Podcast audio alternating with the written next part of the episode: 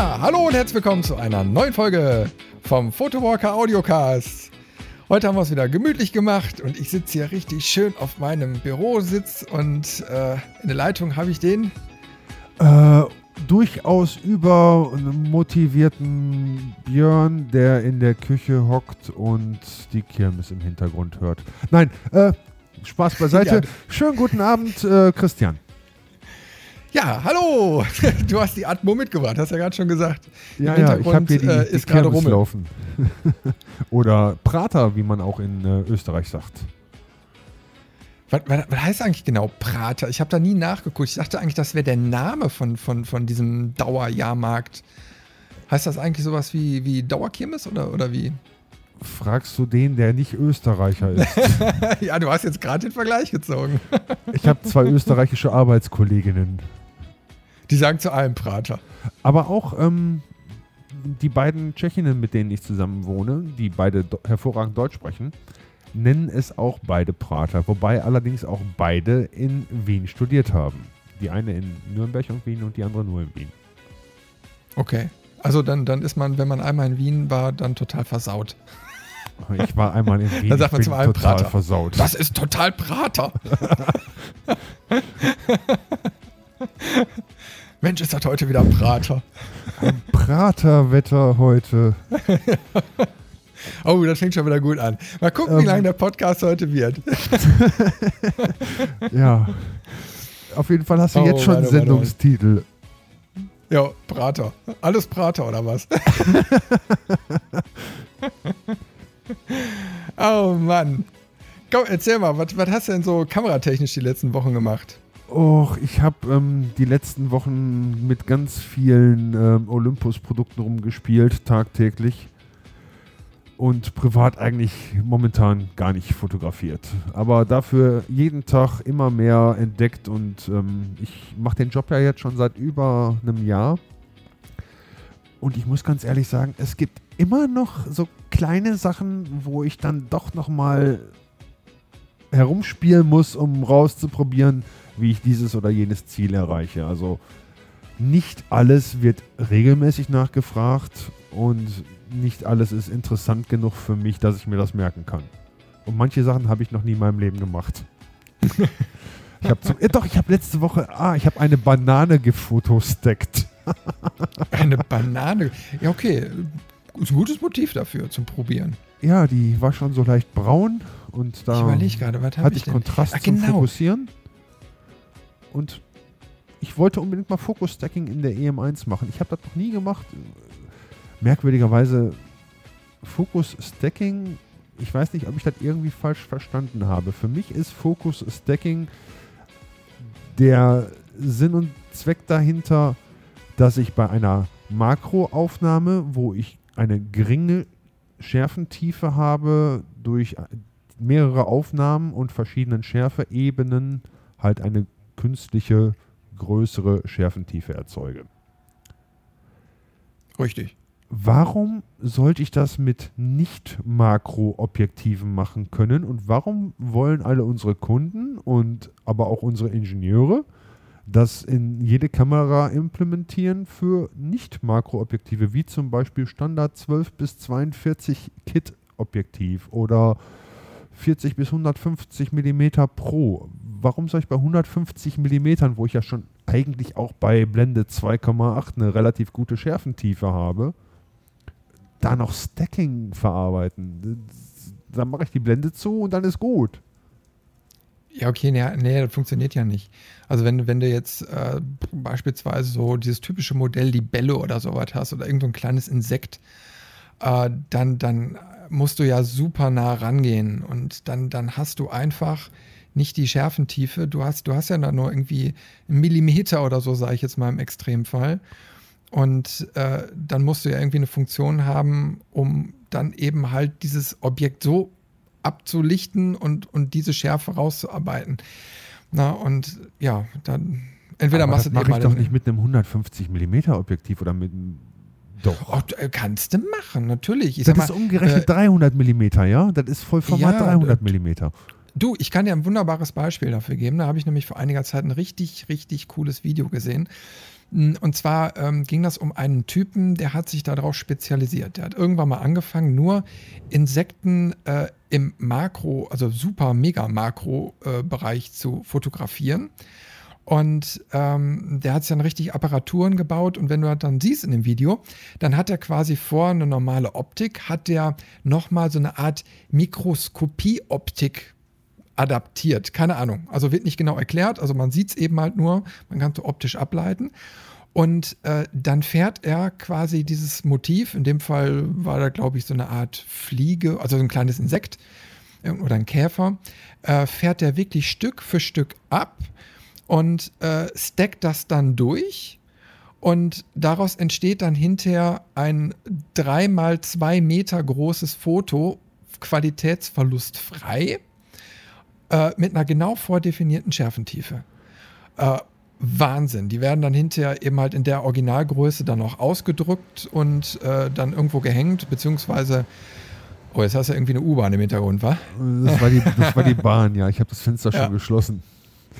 Nee, und ähm, also wurde dann in Originalgröße ausgedruckt und dann ausgestellt und auch hinterher in Büchern veröffentlicht. Ähm, und äh, also die, die, die Fotos bestechen wirklich durch eine wahnsinnige Qualität. Und die schaffst du eben halt nur durch diese Technik.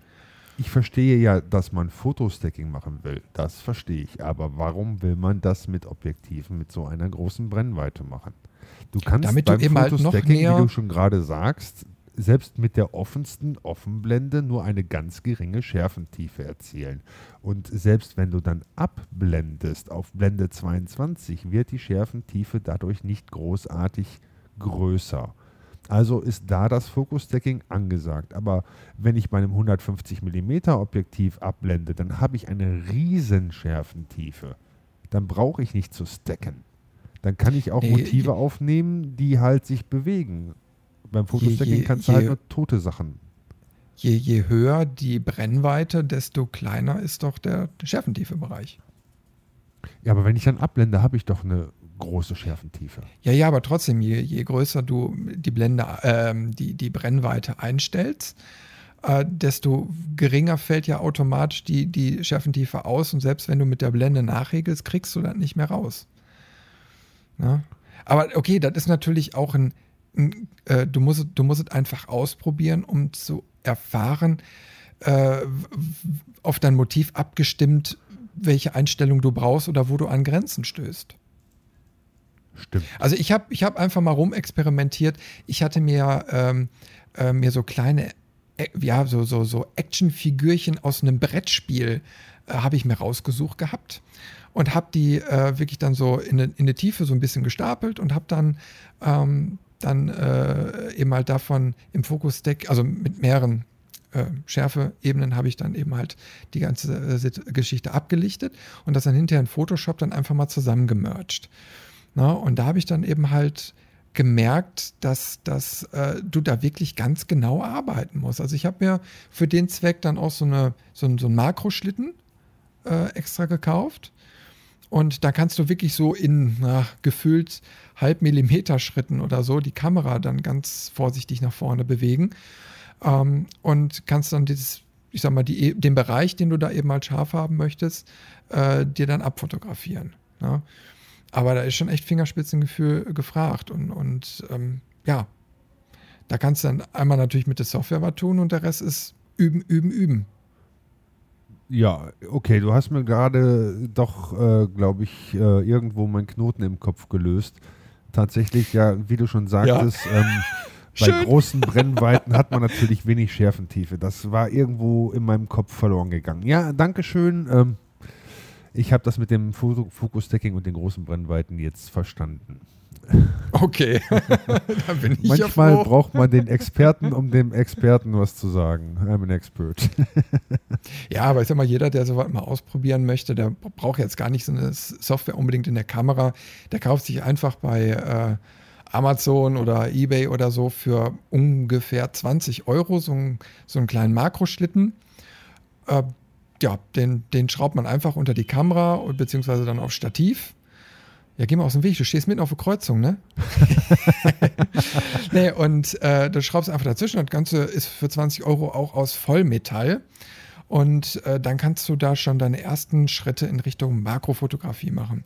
Und selbst so mit kleinen Kompaktkameras äh, kannst du da wunderbar arbeiten.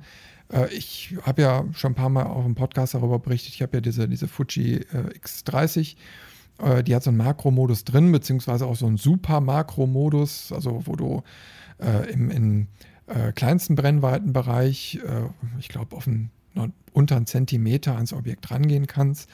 Naja, und wenn du das eben halt dann nochmal mit so einem Makroschlitten äh, dann kombinierst, dann kannst du wirklich so kleine Insekten oder so schon ganz ordentlich ablichten. Ja, und so kann man sich einfach mal rantasten und entweder, ja, man braucht natürlich dann irgendwie noch eine Software, die das für dich dann zusammenrechnet.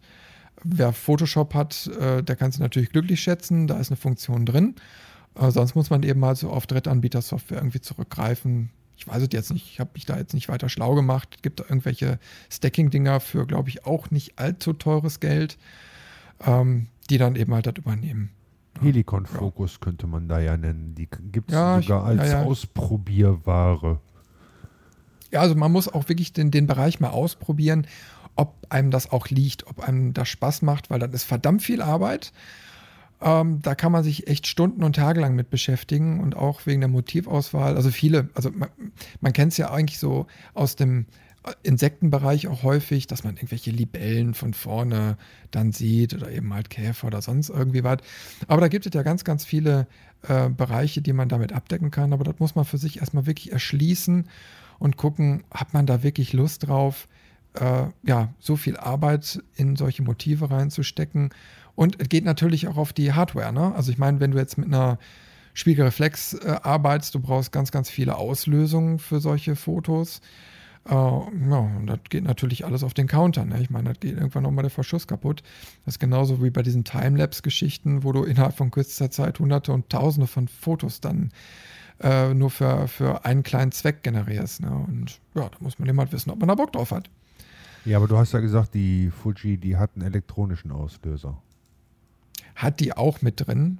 Bei, ja, also da ist eigentlich so ein elektronischer Auslöser sogar ähm, also ja, prädestiniert für, weil die Objekte in der Regel ja sich nicht bewegen.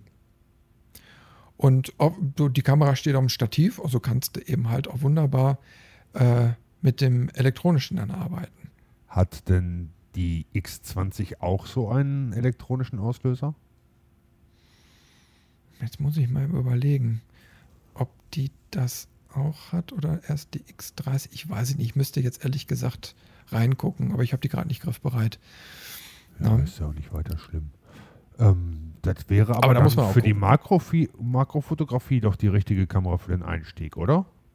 Ja, also die, die X30 jetzt auf jeden Fall. Äh, die finde ich immer ein bisschen besser zu bedienen, weil die noch dieses Klappdisplay hat. Äh, aber die ist klein, kompakt, leicht und da kriegst du echt schon mal tolle Ergebnisse raus. Aber gibt natürlich auch vergleichbare Modelle. Ne? Also ich glaube, du bist mit so einer kleinen, kompakt, äh, also edelkompakten wohlgemerkt, also jetzt nicht so ein Einstieg-Ding, äh, äh, äh, bist du, glaube ich, sogar besser aufgestellt, als wenn du jetzt direkt mit einer äh, Spiegelreflex ankommst. Weil da ist das Equipment, was du erstmal brauchst, schon mal wesentlich teurer. Weil du brauchst ja dann dementsprechend erstmal die Brennweite und, und dann musst du eins haben, wo, wo du äh, am besten so einen Makro-Modus mit eingebaut hast, also dass du schon mal prinzipiell näher ans Objekt dran kannst. Bei den meisten Objektiven reicht das dann aber noch nicht, dann brauchst du Zwischenringe, dann verlierst du wieder Licht und, und, und, und, und, und. Während du so eine kleine kompakte einfach dann auf diesen Schlitten draufsetzt und kannst starten. Jetzt die sind einfach schon gerade ähm, Amazon hat die X30 nicht mehr gelistet. Da gibt es doch garantiert auch einen Nachfolger, oder? Habe ich ehrlich gesagt noch nicht nichts von gehört, weil die haben ja die oh, X70, glaube ich, rausgebracht. Die ist aber ja. nicht vergleichbar. Die hat, glaube ich, auch ein äh, Festbrennweitenobjektiv drin. Ja, und dann hast du die X100-Modelle. Die sind dann aber jetzt wegen einem, na, also wegen vielleicht kommt, vielleicht ist das ja ein Zeichen dafür, dass demnächst die äh, X40 oder so kommt. Keine Ahnung. Also ich gucke gerade, die X30 ist als gebrauchte Kamera für 600 Euro zu haben. Wow, das ist aber teuer. Die kostet ja neu oder kostete neu ja gerade mal 500, 550. Aber das ist ja nicht die einzige Kamera mit einem Mikroskopie-Modus, sondern die Olympus TAF TG, jetzt bin ich mir nicht sicher, ob TG 4 oder TG 870. Eine von beiden hat auch einen Mikroskopie-Modus und ich schaue gerade nach welche.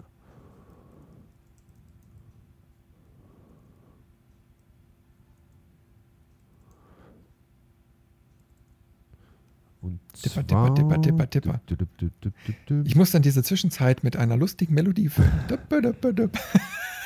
Also die TG4, die TG4 kann Focus Stacking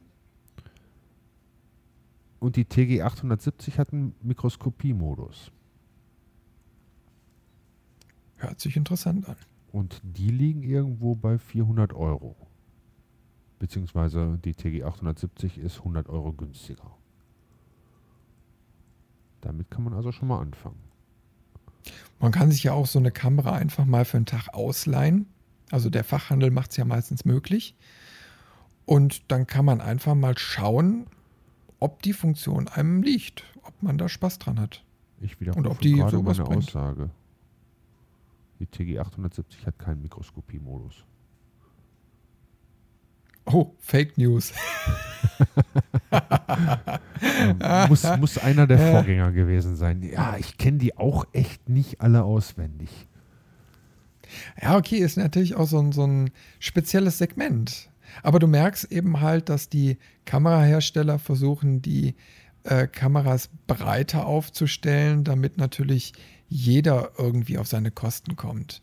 Also eben halt derjenige, der ein Porträt schießen möchte oder Street Photography machen möchte oder eben halt auch mal Makros. Aber ich finde es eben halt schön, dass die Kameras heutzutage auch diese ganzen Möglichkeiten bieten. Also, ja, das ist eine Technologie, die wäre ja eigentlich vor 15, 20 Jahren noch nicht möglich gewesen. Für ja. den Normalverbraucher. Äh, eine Spezialanwendung. Ja. ja. Und insofern finde ich schon prima, was die da sich für Gedanken machen und äh, ja, dass sie eben halt gute Produkte den Kunden dann anbieten. Ne? Aber wenn man jetzt sich auf diese Makro-Geschichte äh, spezialisieren möchte, wenn man sowas schon weiß, dass man sowas gerne machen möchte, dann klar, braucht man natürlich eine Kamera, die da extrem gut für geeignet ist. Wie schon gesagt, man kann einsteigen mit so einer Kamera mit einem ganz kleinen Sensor und äh, dieser Mikroskopie-Funktion oder Focus-Stacking-Funktion, wie halt bei Olympus. Oder man kann natürlich, wie du gerade schon sagst, auch mit einer Vollformat-Spiegelreflex und dem dementsprechenden Schlitten und Stativ und wie auch immer die ganze Sache auf die Spitze treiben. Ähm, zum Einsteigen ist da natürlich wunderbar geeignet, was, was preisgünstig ist und dementsprechend diese äh, Modelle mit den, mit den kleinen Sensoren. Jetzt will man ja nicht nur immer Makrofotografie machen, sondern man will sich im Allgemeinen einfach mal der Fotografie ein bisschen mehr widmen und weiß noch gar nicht so ganz genau, wo will ich eigentlich hin, was will ich eigentlich machen, will ich eigentlich nur Schnappschüsse machen? Oder will ich dann doch vielleicht mal irgendwie mich um Bildkomposition kümmern, um Licht und Schatten kümmern, will ich dokumentarisch tätig sein, will ich Muster entdecken und fotografieren und festhalten Gibt es denn deiner Meinung nach irgendwie so eine universelle Einsteigerkamera, mit der man alles machen kann, bis auf natürlich jetzt so super Spezialaufnahmen wie, weiß ich nicht, extremes Tele oder so? Oder sagst du, nee, da gibt es eine, die kann alles? Oder sagst du, nee, man braucht für jede Spezialanwendung sein passendes Werkzeug? Es gibt keine eierlegende Wollmilchsau. ganz, ganz klar. Nee, ähm, nein, also jede Kamera hat seine Vor- und Nachteile.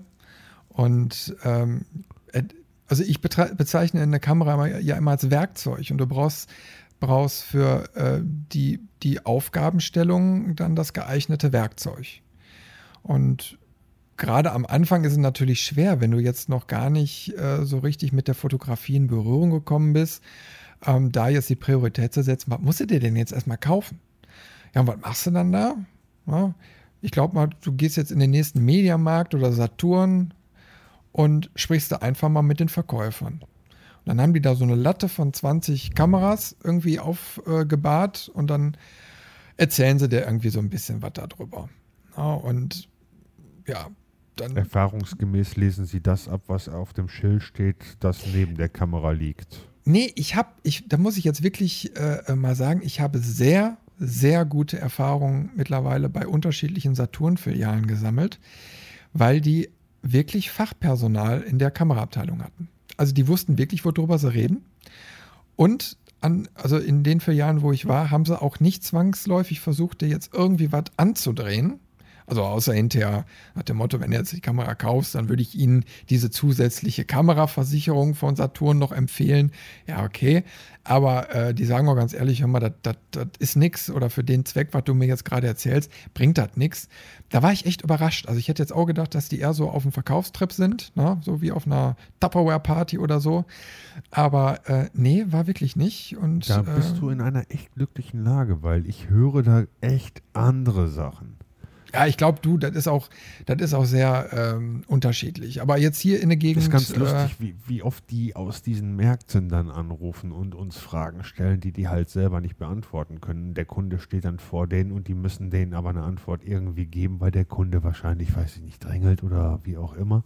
Ja, okay, ähm, du bist, gehst da hin und möchtest eine, sofort eine Antwort haben. Ne? Und dann ist halt lustig, was die uns für Fragen stellen. Teilweise denke ich mir, Mensch wärst du doch besser in der Sockenabteilung geblieben. das glaube ich. Oder die, die, die, die, die schreiben uns E-Mails und können einfach nicht formulieren, was sie von einem wollen. Was denn zum Beispiel? Machen wir mal ein Beispiel. So simple Sachen wie, passt dieser Adapter auf diese Kamera? Steht in jeder Webseite. Habe ich in drei Sekunden gegoogelt. Bevor ich die Rufnummer rausgesucht habe, habe ich das gegoogelt oder ausprobiert oder wie auch immer. Und steht ja auch auf der Verpackung drauf. Ne? Mhm. Ja, okay, ist immer. Das sind natürlich immer so Fragen, die, die, ähm, ja, da hätte Google geholfen. Schneller als dann der, der Verkäufer. Oftmals kann ich auch einfach antworten mit wie auf Seite 53 der Bedienungsanleitung beschrieben, bla bla bla bla bla bla. Ja. Aber äh, kommen wir jetzt nochmal eben zurück auf die, die richtige Kamerawahl. Na, was machst du denn dann? Ich sag mal, der erzählte irgendwie was und, und äh, ja, gehst du mit einer Kamera raus oder wie würdest du das jetzt sehen? Welche Ansprüche würdest du dann Ich kann das jetzt von zwei Seiten sehen. Ich kann das einerseits von Olympus-Seite sehen, dann ist die Frage relativ simpel zu beantworten, weil unser Produktportfolio sich ähm, ziemlich minimiert hat. Ähm, wenn ich jetzt den kompletten Markt überblicke, sage ich mal, dann muss ich ja grob einschränken in Kompaktkameras, Bridge-Kameras und Kameras mit Wechselobjektiven. Fangen wir mal erstmal damit an. Um anzufangen mit der Fotografie, glaube ich, kann man heutzutage mit einer Kompaktkamera der gehobenen Preisklasse schon echt viel erreichen. Die haben oftmals echte Blendenlamellen, die haben die Möglichkeit, verschiedene Modi einzustellen und sich nicht nur auf irgendwelche Automatiken zu verlassen. Man kann ähm, mit einem optischen Zoom bei diesen Kompaktkameras häufig arbeiten. Die sind schnell, die sind leicht, die sind klein. Die haben halt keinen Sucher, sondern nur einen Monitor. Und auch damit kann ich mit Schärfentiefe arbeiten. Damit kann ich die Belichtung selber beeinflussen. Die haben oftmals natürlich nur einen kleinen Sensor und sind damit natürlich in, in schlechten Lichtverhältnissen nicht unheimlich zu gebrauchen. Der Autofokus ist vielleicht nicht der schnellste und nicht die Optik nicht die schärfste. Aber so für den Anfang 300 Euro auszugeben, glaube ich, ist in der Hinsicht doch gerechtfertigt. Wenn man etwas mehr haben möchte, vielleicht einen etwas größeren Sensor, eine etwas bessere Optik mit mehr Zoom, dann kann man zu diesen Bridge-Kameras greifen. Die haben dann auch einen Sucher integriert, der oftmals halt einfach ein kleiner elektronischer Monitor ist. Vielleicht nicht unbedingt hochauflösend, oftmals auch so ein bisschen träg. Das heißt also, wenn man mit der Kamera sich hin und her bewegt, dann zieht das so ein ganz klein bisschen hinterher. Die besseren haben das halt schon nicht mehr. Ähm, die haben dann auch bessere Leistung bei weniger Licht. Der Autofokus ist schneller, sitzt schärfer. Und da gibt es ja teilweise Kameras, die machen so Sachen wie 1200-fachen optischen Zoom. So, da kann man sich also den Mond mit ranholen und den halben Mond formatfüllend abfotografieren. Oder aber ähm, da gibt es Bridge-Kameras, die haben extrem schnellen Autofokus. Es gibt auch Bridge-Kameras, deren Chip von hinten verdrahtet ist, die also auch in, in wenig Licht relativ gut Fotos machen, ohne viel zu rauschen. Ja, und dann gibt es natürlich die Sache mit den austauschbaren Linsen. Und da habe ich natürlich dann die Wahl frei. Also ob ich da jetzt eine relativ kleine Kamera nehme mit einem Micro Four Thirds Sensor oder eine Vollformatkamera, die dann ja auch groß und schwer ist. Ähm, ob ich einen Weitwinkel dran schrauben möchte oder ob ich ein Tele dran schrauben möchte. Je größer der Sensor, desto weniger Rauschen haben die im Allgemeinen, desto mehr Auflösung bieten die einem. Mm, und dann kann man natürlich auch noch da unterscheiden zwischen Einsteiger, Mittel- und Oberklasse. Aber das ist dann natürlich nichts mehr für den Anfänger. Aber so Einsteiger, ähm, mit, mit austauschbaren Objektiven, die liegen dann ja auch schon bei 500, 600 Euro oder ich glaube, inzwischen kriegt man sogar eine Einsteiger-Spiegelreflex mit Kit-Objektiv für 500 Euro ganz locker. Ja, ja, ja, kriegst du auch. Also sogar noch drunter. Nein. Aber ja, wie gesagt, also ich bin so, äh, wenn, wenn, wenn ich jetzt mir Kameras angucke, finde ich in erster Linie auch solche Sachen wie Haptik wichtig. Also ich empfehle immer, eine Kamera auch danach auszuwählen, wenn man sie allein schon anpackt, ob einem das, ich sag mal, ob, ob man sich dabei gut fühlt oder ob man schon direkt merkt, nee. Na, also da, da, muss auch schon mal sein. Also die, die Knöpfe müssen vernünftig bedienbar sein. Äh, da, da dürfen keine Ecken und Kanten dran sein, die irgendwie unangenehm sind. Und jeder hat ja nun mal auch andere Hände und hat auch andere Augen, beziehungsweise der eine ist Brillenträger, der andere nicht. Und äh, ich sag mal, dieses ganze Gefühl muss schon mal stimmen, weil wenn das schon mal nicht klappt, dann hast du auch hinterher keinen Spaß mit der Kamera zu agieren. Da kann wenn ich irgendwie, die aber nicht online kaufen.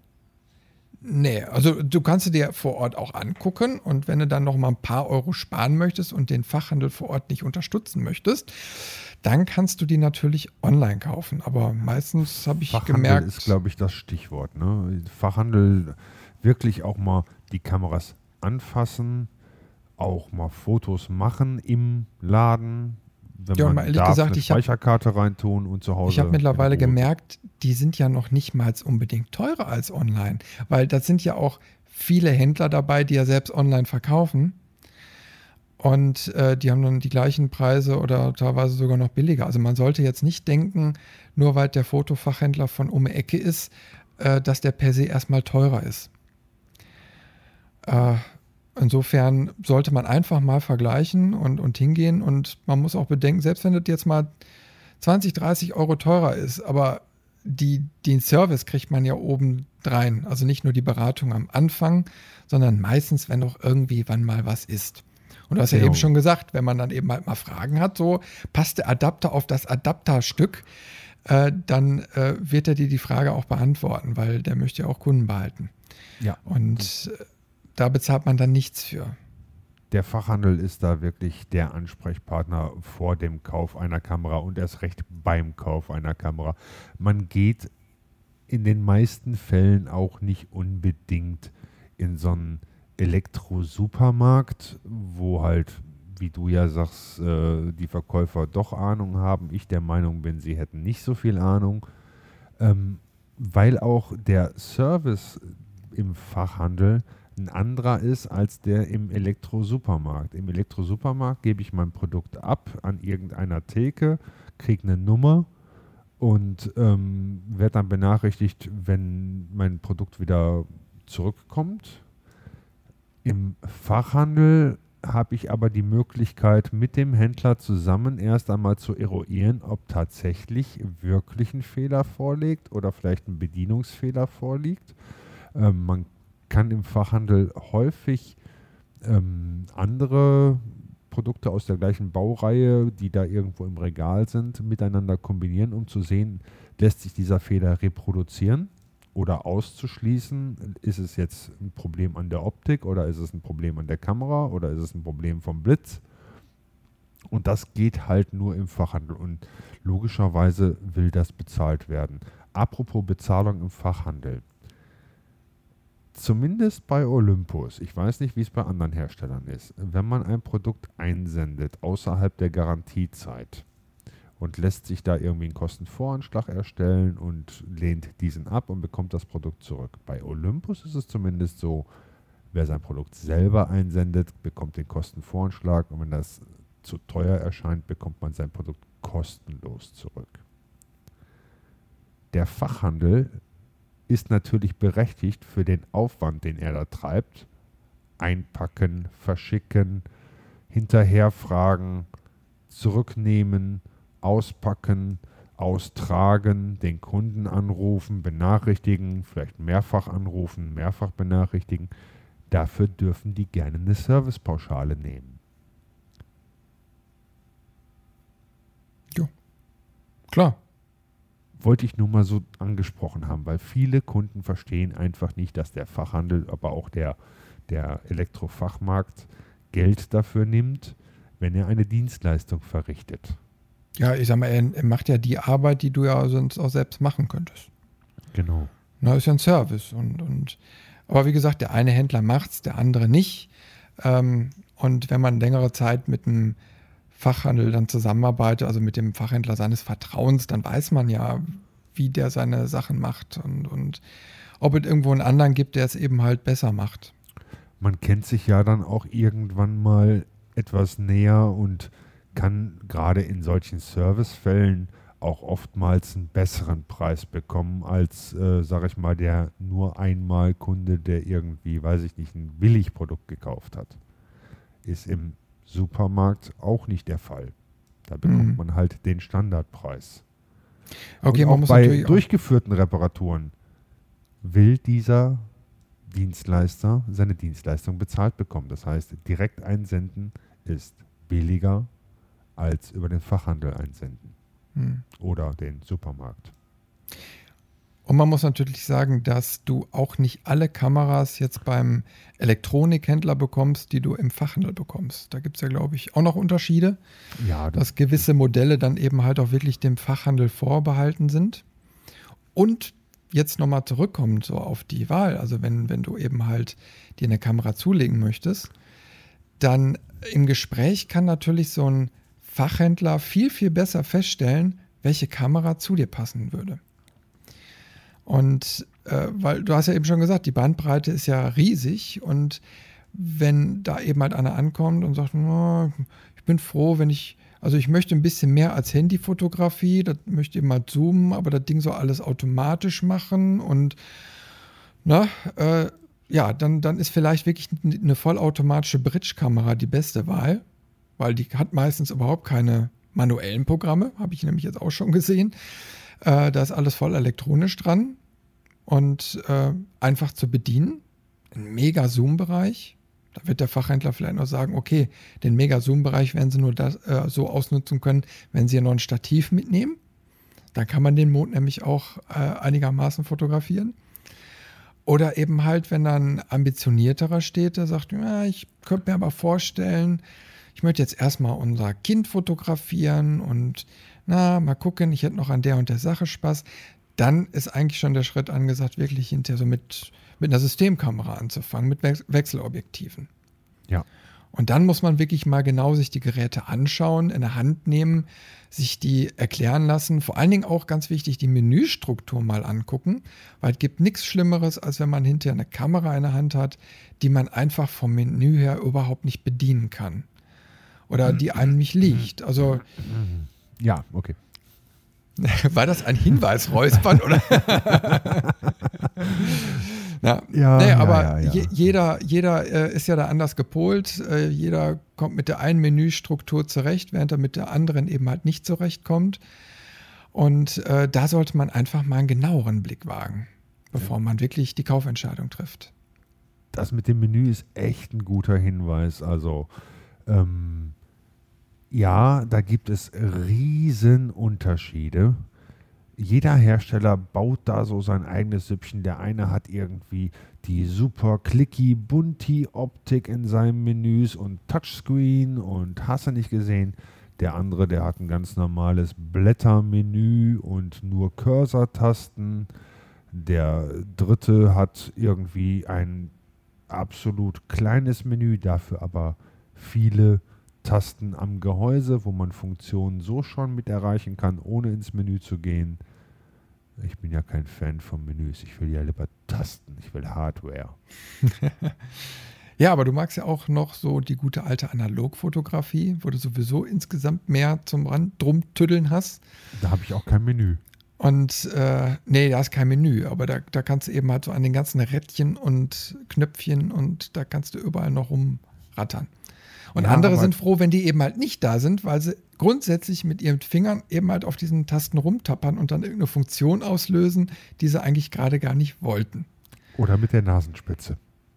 Ja, du, ich, ich habe wirklich Leute kennengelernt, die haben äh, so diese, diese ganz kleinen Kompaktkameras, so diese Ixus-Modelle noch, ne? Die sind ja wirklich total klein gewesen. Und grundsätzlich jedes Mal mit Zeigefinger oder Mittelfinger sind sie vorne auf die Optik gekommen weil sie die, die Kamera einfach waren. nicht, ja, die, die konnten die Kamera einfach nicht halten. Ne? Und sie haben dann immer vorne drauf getappert, ohne zu merken. Und grundsätzlich waren die Fotos dann immer unscharf und so nebelig. Ja, weil die ganze Optik vorne mit Fett voll war. ne? Aber äh, da merkt man einfach dran, okay, das ist dann überhaupt nicht die richtige Kamera für denjenigen. Weil er die Kamera auch dann so gar nicht so halten kann. Ja. Äh, sorry, ähm, auch so Touchscreen-Geschichten. Die sind ja auch, ne? Also teilweise hast du echt Leute, die sagen, meine Kamera löst von alleine aus. ja, weil immer mit der Nasenspitze dran kommst. Ja, ja. Bam, klack. Ja, ne, das ist natürlich hast du irgendwie so eine Einstellung gemacht, dass du, selbst wenn du mit dem Auge davor bist, trotzdem irgendwie mit dem Finger auslösen kannst und dann haben die halt die Nase davor. Plupp. Ja, kann alles passieren. Naja, und deswegen ist halt eben halt ganz, ganz wichtig, dass man die Kamera wirklich in die Hand nimmt und, und einfach dann auch spürt, sind die Rädchen und Knöpfchen da, wo sie hingehören oder tapper ich da automatisch irgendwo drauf. Also guck mal, ich habe auf der Arbeit haben wir äh, irgendwie so eine irgendeine Nikon, keine Ahnung. Ich weiß jetzt nicht welches Modell, so eine kleine, so eine so ein Einsteiger Nikon. Und eigentlich ist das eine gute Kamera. Ich kann da eigentlich Aber nichts da sagen. Aber da sind keine Knöpfchen und Rädchen dran. Doch, da sind leider viel zu viele Knöpfchen und Rädchen dran, weil ich eigentlich Kennbenutzer bin und da hast du weniger Knöpfe dran. Naja, zumindest diese Nikon ist für mich, wenn ich die jetzt äh, zwei Monate mal nicht benutzt habe, ist die kaum noch bedienbar, weil ich mich erstmal wieder völlig in diese Struktur da reinarbeiten muss weil du dann gewisse Punkte nicht übers Menü erreichst. Dafür musst du dann wieder Knöpfchen drücken. Die sind dann dreifach belegt und, und, und. Na? Ne? Also je nach, ob du gerade ein Menü aufhast. Zur Verteidigung, oder, die sind na? Ne? maximal zweifach belegt und sie sind wunderbar markiert und ich liebe meine Nikon und ich lasse jetzt hier nichts auf meine Nikon kommen. Nein, ich wollte nee, aber ganz äh, jetzt total gegen Nikon. Aber das ist einfach nur so, so ein Beispiel, wie das dann auch empfunden wird. Aber jetzt mal was anderes. Was muss denn so eine Kamera jetzt wirklich haben? Also muss man Wi-Fi in der Kamera haben? Ach du, nicht zwingend. Also ich tapper da mittlerweile ganz gerne mit rum. Ähm, ist zum Beispiel super prädestiniert dafür, wenn du Street Photography machen möchtest. weil du dann einfach die, die Kamera übers Handy steuern kannst und alle denken, du bist am Handy am Rumdaddeln, merken aber gar nicht, dass sie gerade von dir fotografiert werden. Äh, dafür ist so eine Wi-Fi-App-Geschichte natürlich super. Ähm, zum normalen Fotografieren brauchst du es eigentlich nicht. Mal ehrlich, ich sag mal, zum normalen Fotografieren wird dir eine Analogkamera reichen. Ähm, das sind ja nur Zusatzfunktionen, die ja, Gadgets darstellen, ne? die einen Mehrwert irgendwie äh, da, äh, bringen, äh, die dem einen zusagen und der andere brauchst du sein Leben lang nicht. Und aber davon würde ich jetzt auch nicht direkt die Kaufentscheidung ab, äh, abhängig machen. Ich, ich mache sie noch nicht mal von der Auflösung an sich äh, abhängig. Äh, da habe ich dann auch wieder das Beispiel, ich habe ich hab eben halt die, die große SLR, die hat 21 Megapixel, äh, ist also okay. Äh, und die kleine äh, Fujifilm, die hat nur 12 Megapixel und ich finde die Kamera trotzdem geil. Und die macht tolle Bilder und klar, du merkst natürlich, äh, ich sag mal, ähm, dass da irgendwo auch Grenzen dann sind, aber trotzdem macht die Kamera Spaß und das ist das, ist das was unterm Strich zählt. Hat dann jetzt die, die X30, die hat Wi-Fi. Hat die Canon irgendwie auch so? Die ist zu alt dafür, ne? Die ist zu alt. Die ist ja von 2008, 2009 irgendwie rum. Äh, nix, die hat da gar nichts. Ne? Ich glaube. D Mark IV, hat die irgendwie so FTP oder so? Also auf jeden Fall mit Zusatzmodul, das weiß ich, ähm, was die jetzt schon eingebaut hat. Die anderen Modelle, die, oh, was hat die jetzt, die, die, äh, ich kenne mich jetzt gerade so mit dem Modellreihen nicht mehr so ganz so gut aus, äh, aber so die, die Preisklasse zwischen 1000 und 2000 Euro, da gibt es ja so verschiedene Modelle, also die 70er, 80er Reihe, die haben mittlerweile schon, glaube ich, Wi-Fi eingebaut. Äh, GPS weiß ich jetzt nicht, bin ich unsicher. Ähm, die großen Kameras brauchst du, glaube ich, immer noch diesen Adapter für. Muss man nochmal genau eruieren, aber äh, ja, da, da hast du dann diesen, diesen speziellen teuren, 700 Euro, Euro teuren äh, Adapter, glaube ich, wo du dann über Netzwerkkabel via FTP, glaube ich, auf die Kamera zugreifen kannst, genauso wie über Wi-Fi. Ich glaube, die haben aber auch einen anderen Funktionsumfang als das, was jetzt eine normale Kompaktkamera dann bietet. Na? Ne? Weißt du eigentlich auch, warum die Hersteller kein FTP in ihre Kameras direkt einbauen? Also so Sachen wie so einen direkten Wi-Fi-Tethering-Zugang und äh, Wi-Fi direkt zum Router, sondern warum das Wi-Fi immer so ein Ad-Hoc-Netzwerk aufbaut. Ich denke mal, weil das einloggen muss mit so einer App und dann. Ich denke mal, weil das total unsicher ist. Genau. Und FTP müssen wir uns mal klar sein, ist eine Technik, die sowas von uralt ist. Ja. Äh, ich glaube, das Protokoll stammt noch aus den 70er Jahren. Korrigiere mich, ist wenn das falsch ist. Sicher? Äh, dass das, also das ist so unsicher, dass sämtliche, ja, ich sag mal so, so Web-Anbieter, so 1 und 1 und Co., die also so Domain-Geschichten und so machen, die also auch über FTP-Zugänge anbieten, selbst die versuchen, dieses alte System so aufzubohren mit irgendwelchen neuen Sicherheitsprotokollen, um minimal äh, äh, Sicherheit auch wirklich gewährleisten zu können. Ja, man könnte ja wenigstens SFTP nehmen. Ne? Also der Grund, ja, weswegen, die, machen deswegen ja die halt so, so ein Ad-Hoc-Netzwerk aufbauen und äh, keinen direkten Zugang zum Router haben, ist ganz einfach. In dem Moment, wo du die Kamera direkt mit dem Router verbindest, hast du ein Internet of Things-Ding. Also irgendwas hängt am Internet und irgendwas, was am Internet hängt, kann rein theoretisch von außen angegriffen werden.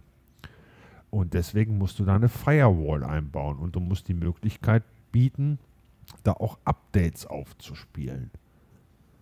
Jetzt stell dir vor, du nimmst deine Kamera, die lag jetzt den ganzen Tag zu Hause rum, der Monitor hat sich abgeschaltet, ähm, du musst zu einem Shooting, nimmst die Kamera mit, also schaltest die aus, steckst sie in die Tasche, fährst los, kommst am Shooting an, machst die Kamera an, steht da auf dem Display. Oh, möchten Sie jetzt das Update einspielen? Ja, ist natürlich doof. Hat er schon runtergeladen. Musste erstmal installieren. Ja. Hochzeit hat aber schon angefangen. Ist dann doof. Ist, oder Sollte dann nicht passieren. Machen, machen die automatische Updates, ist auch gut. wird der automatisch eingespielt, muss dann danach einmal rebooten, bist du so mitten im Shooting in deinem Studio, hast ein Model gebucht und bootet deine Kamera hoch. Auch nicht so gut. Nee. Deswegen machen die keinen direkten Zugang zum Router, weil die einfach für diese Sicherheit nicht gewährleisten können. Das ist viel zu aufwendig. Da musst du so viel Codezeilen schreiben, das passt gar nicht auf diese kleinen Chips drauf. Sind ja viel zu klein, so Chips. Die sind ja im Nanometer-Bereich. Ja, und deswegen nutzen die ja eben halt äh, in der Regel dann so solche Sachen wie Tethering, ne? Also per USB-Kabel genau. dran ja. und dann über eine spezielle Software kannst du äh, die Kamerafunktion dann, ja, also entweder Kamera auslösen über eine Software am Rechner oder eben halt umgekehrt, die Kamera spielt direkt die Fotos auf deine Festplatte. Na? Oder und halt auch per Wi-Fi-Verbindung, aber dann direkt zwischen Computer und Kamera. Ja. Sodass also okay, das ist natürlich hängt, ne? arschlangsam. Ich glaube, da brauchen wir noch zehn Jahre, bis der Wi-Fi-Standard so weit ist, dass das auch Sinn macht. Mhm, ah, du, du glaubst es nicht. Also ja, RAW-Dateien, so, so, jetzt überlege ich mal, 20, 30 Megapixel-Dinger, äh, ehrlich, macht keinen Spaß. Ja, du musst sie ja nicht sofort übertragen, aber du kannst schon mal ein Live-View machen und du kannst die Kamera steuern. Das reicht doch schon mal. Dann machst du nachher die Karte raus und in den Rechner rein. Ja, okay, aber wo, wo, wo, wofür brauche ich dann Wi-Fi? Weil ich, die, weil ich die Speicherkarte eh wieder rausnehme. Weil du die Kamera fernsteuern möchtest. Ja, aber man sieht, also ich sag mal, da sind, da sind äh, verschiedenste Anwendungsgebiete, aber ich finde, die Dateiübertragung ist einfach noch zu lahmarschig. Also die ist ja selbst, wenn du eine ne Karte nimmst und äh, die an den Rechner anstöpst, selbst da merkst du, wie lange das teilweise dauert. Das ist die Arbeit mit USB 2.0, junger Mann. Ja, ja, ja. Aber nicht in jedem. Mach mal ein äh, Upgrade auf USB 3, dann wirst du sehen, wie schnell das geht. ja, ja, ja, ja. Ich, ich, weiß, ich weiß, ich weiß. Videodatei. Mein neues Notebook hat auch schon USB 3.0. Ja, ja, aber deine. Und ich habe auch mittlerweile Mark eine. 2 noch nicht. Nee, die nicht. Aber die stöpsel sich auch nicht direkt an, sondern ich mache das eben halt meistens so, dass ich die CF-Karte rausnehme. Aber die CF-Karten sind ja sowas von langlebig, dass ich jetzt jahrelang immer noch meine alten 8 GB äh, CF-Karten genutzt habe. Und jetzt habe ich mir für einen Bruchteil des ursprünglichen Preises mal eine 32 Gig äh, gegönnt, die aber gefühlt irgendwie fünf, sechs Mal schneller ist. ähm, so, und dann, du weißt übrigens, dass man eigentlich nicht die Karte aus der Kamera holen sollte und in einen Kartenleser stecken sollte. Das ist dir schon bewusst, ja? Ich mache das äh, vorsichtig und vernünftig. Nee, damit hat das nichts zu tun. Äh, nicht nur, dass die Gefahr bei diesen CF-Karten ist mit den Pinnen da unten. Nee, die Tatsache, dass die meisten Kartenleser einfach Cheap-Ass-Produkte sind und die billigsten USB-Chips da drin verbaut haben und äh, Kartenleser brauchen irgendwelche Controller-Chips ähm, und die oftmals wesentlich langsamer sind als die meistens sehr gut verbauten Chips, die in der Kamera sind. Also der Kartenleser in der Kamera ist der schnellere. Ja, da kommt aber eben halt äh, auch drauf an, an, wie alt die Kamera jetzt wiederum ist. Ne? Aber ich gebe dir schon im Prinzip recht. Also wenn du eine aktuelle Kamera hast, dann äh, kannst du auch den Weg nutzen, wenn die Kamera kann. Also, na, ne? Es gibt da einen wunderbaren Artikel von einem Mitarbeiter eines Kartenherstellers. Why you should not delete images on your memory card. Using your camera and other memory card tips. Ich poste den Link mal in den Chat, den kannst du dann gerne in, äh, in die Shownotes, die Shownotes packen. Da wird unter anderem halt auch gesagt, nicht nur, warum man die, Kam äh, die Karte in der Kamera formatieren soll und äh, nicht am PC, sondern halt auch, dass man den Kartenleser der Kamera benutzen soll. Ich bin hier nur am Tippen. Red mal weiter. Achso, okay. Also ich, ich kümmere mich ja schon wie Shownotes. Eine, eine kurze, äh, du schreibst Live-Shownotes. Wir brauchen Shownoter, die live für uns schreiben. Wir müssen streamen. Wir haben die Möglichkeit zu streamen übrigens. Ähm, also man soll nicht einzelne Bilder von der Memory-Karte äh, löschen, weil man nämlich dadurch die Karte stark fragmentiert.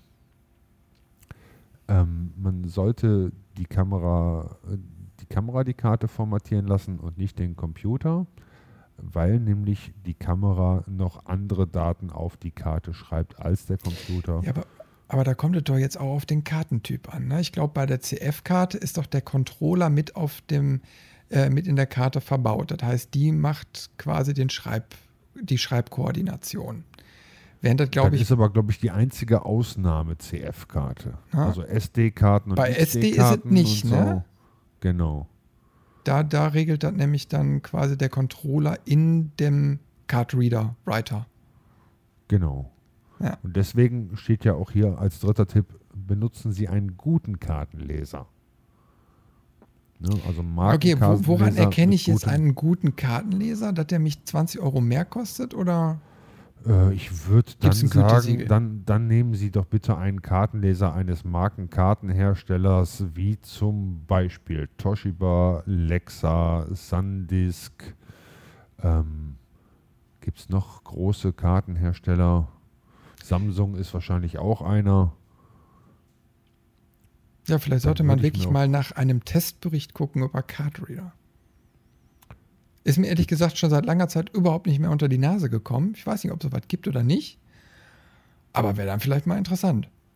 Gibt es garantiert. Dann steht hier noch zum Beispiel, man soll seine Karte nicht complete, also komplett voll schießen, sondern soll noch ungefähr so 10% Platz drauf lassen ähm, weil die Karten langsamer werden, je voller die sind, mit auch aufgrund von irgendwelcher Fragmentierung.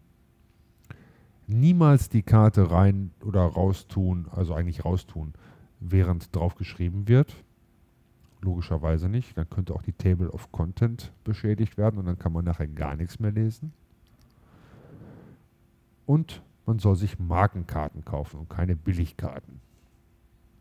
Und man sollte seine Karte niemals auf dem Schreibtisch liegen lassen, wenn man einen jungen Hund rumrennen hat.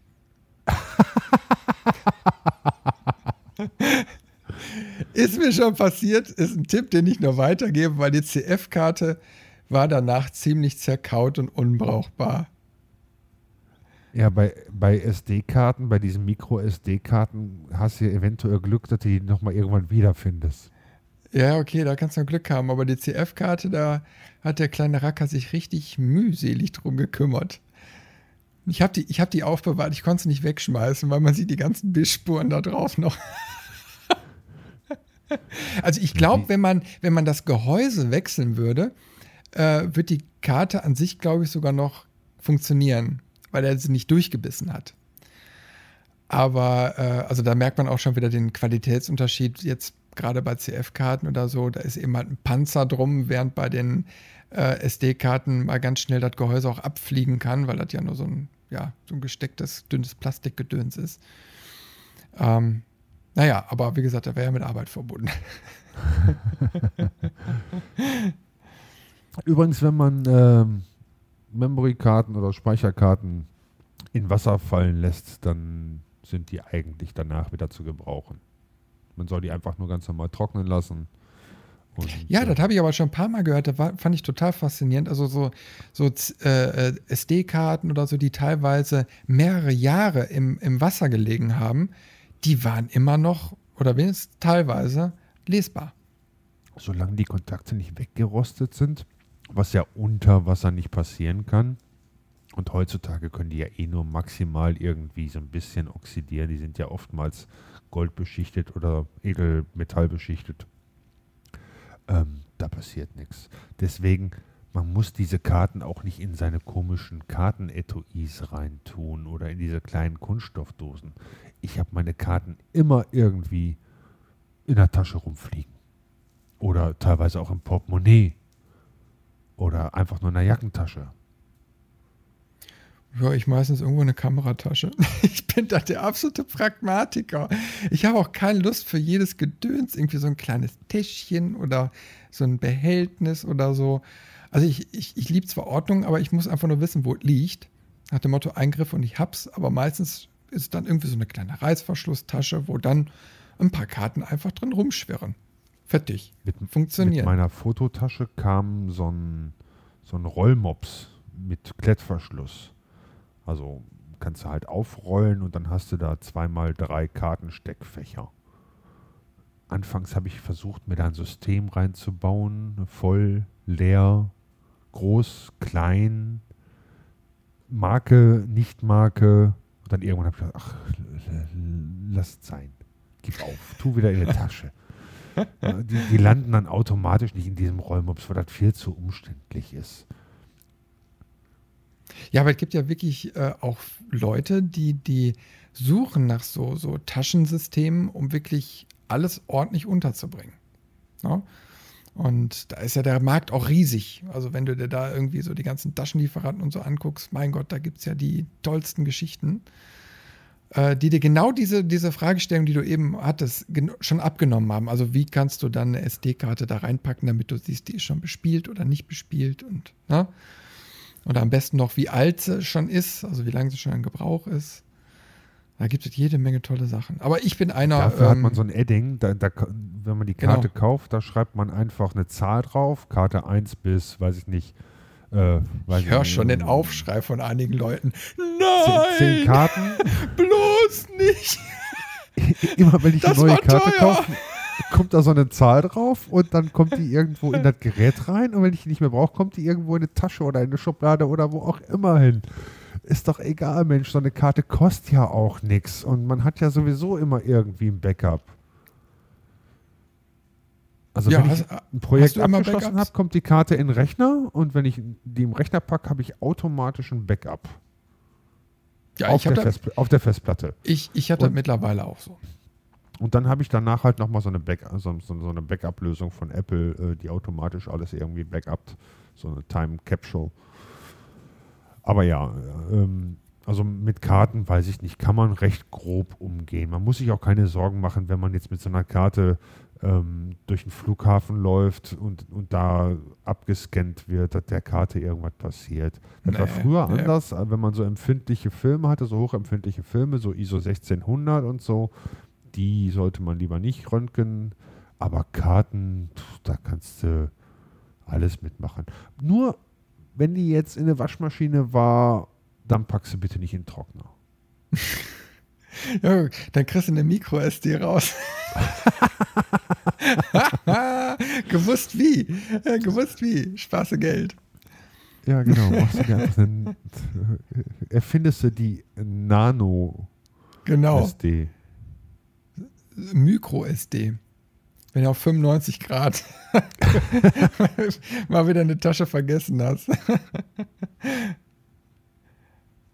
ja. Ja, SD-Karten. Muss man gar keine Angst vor haben.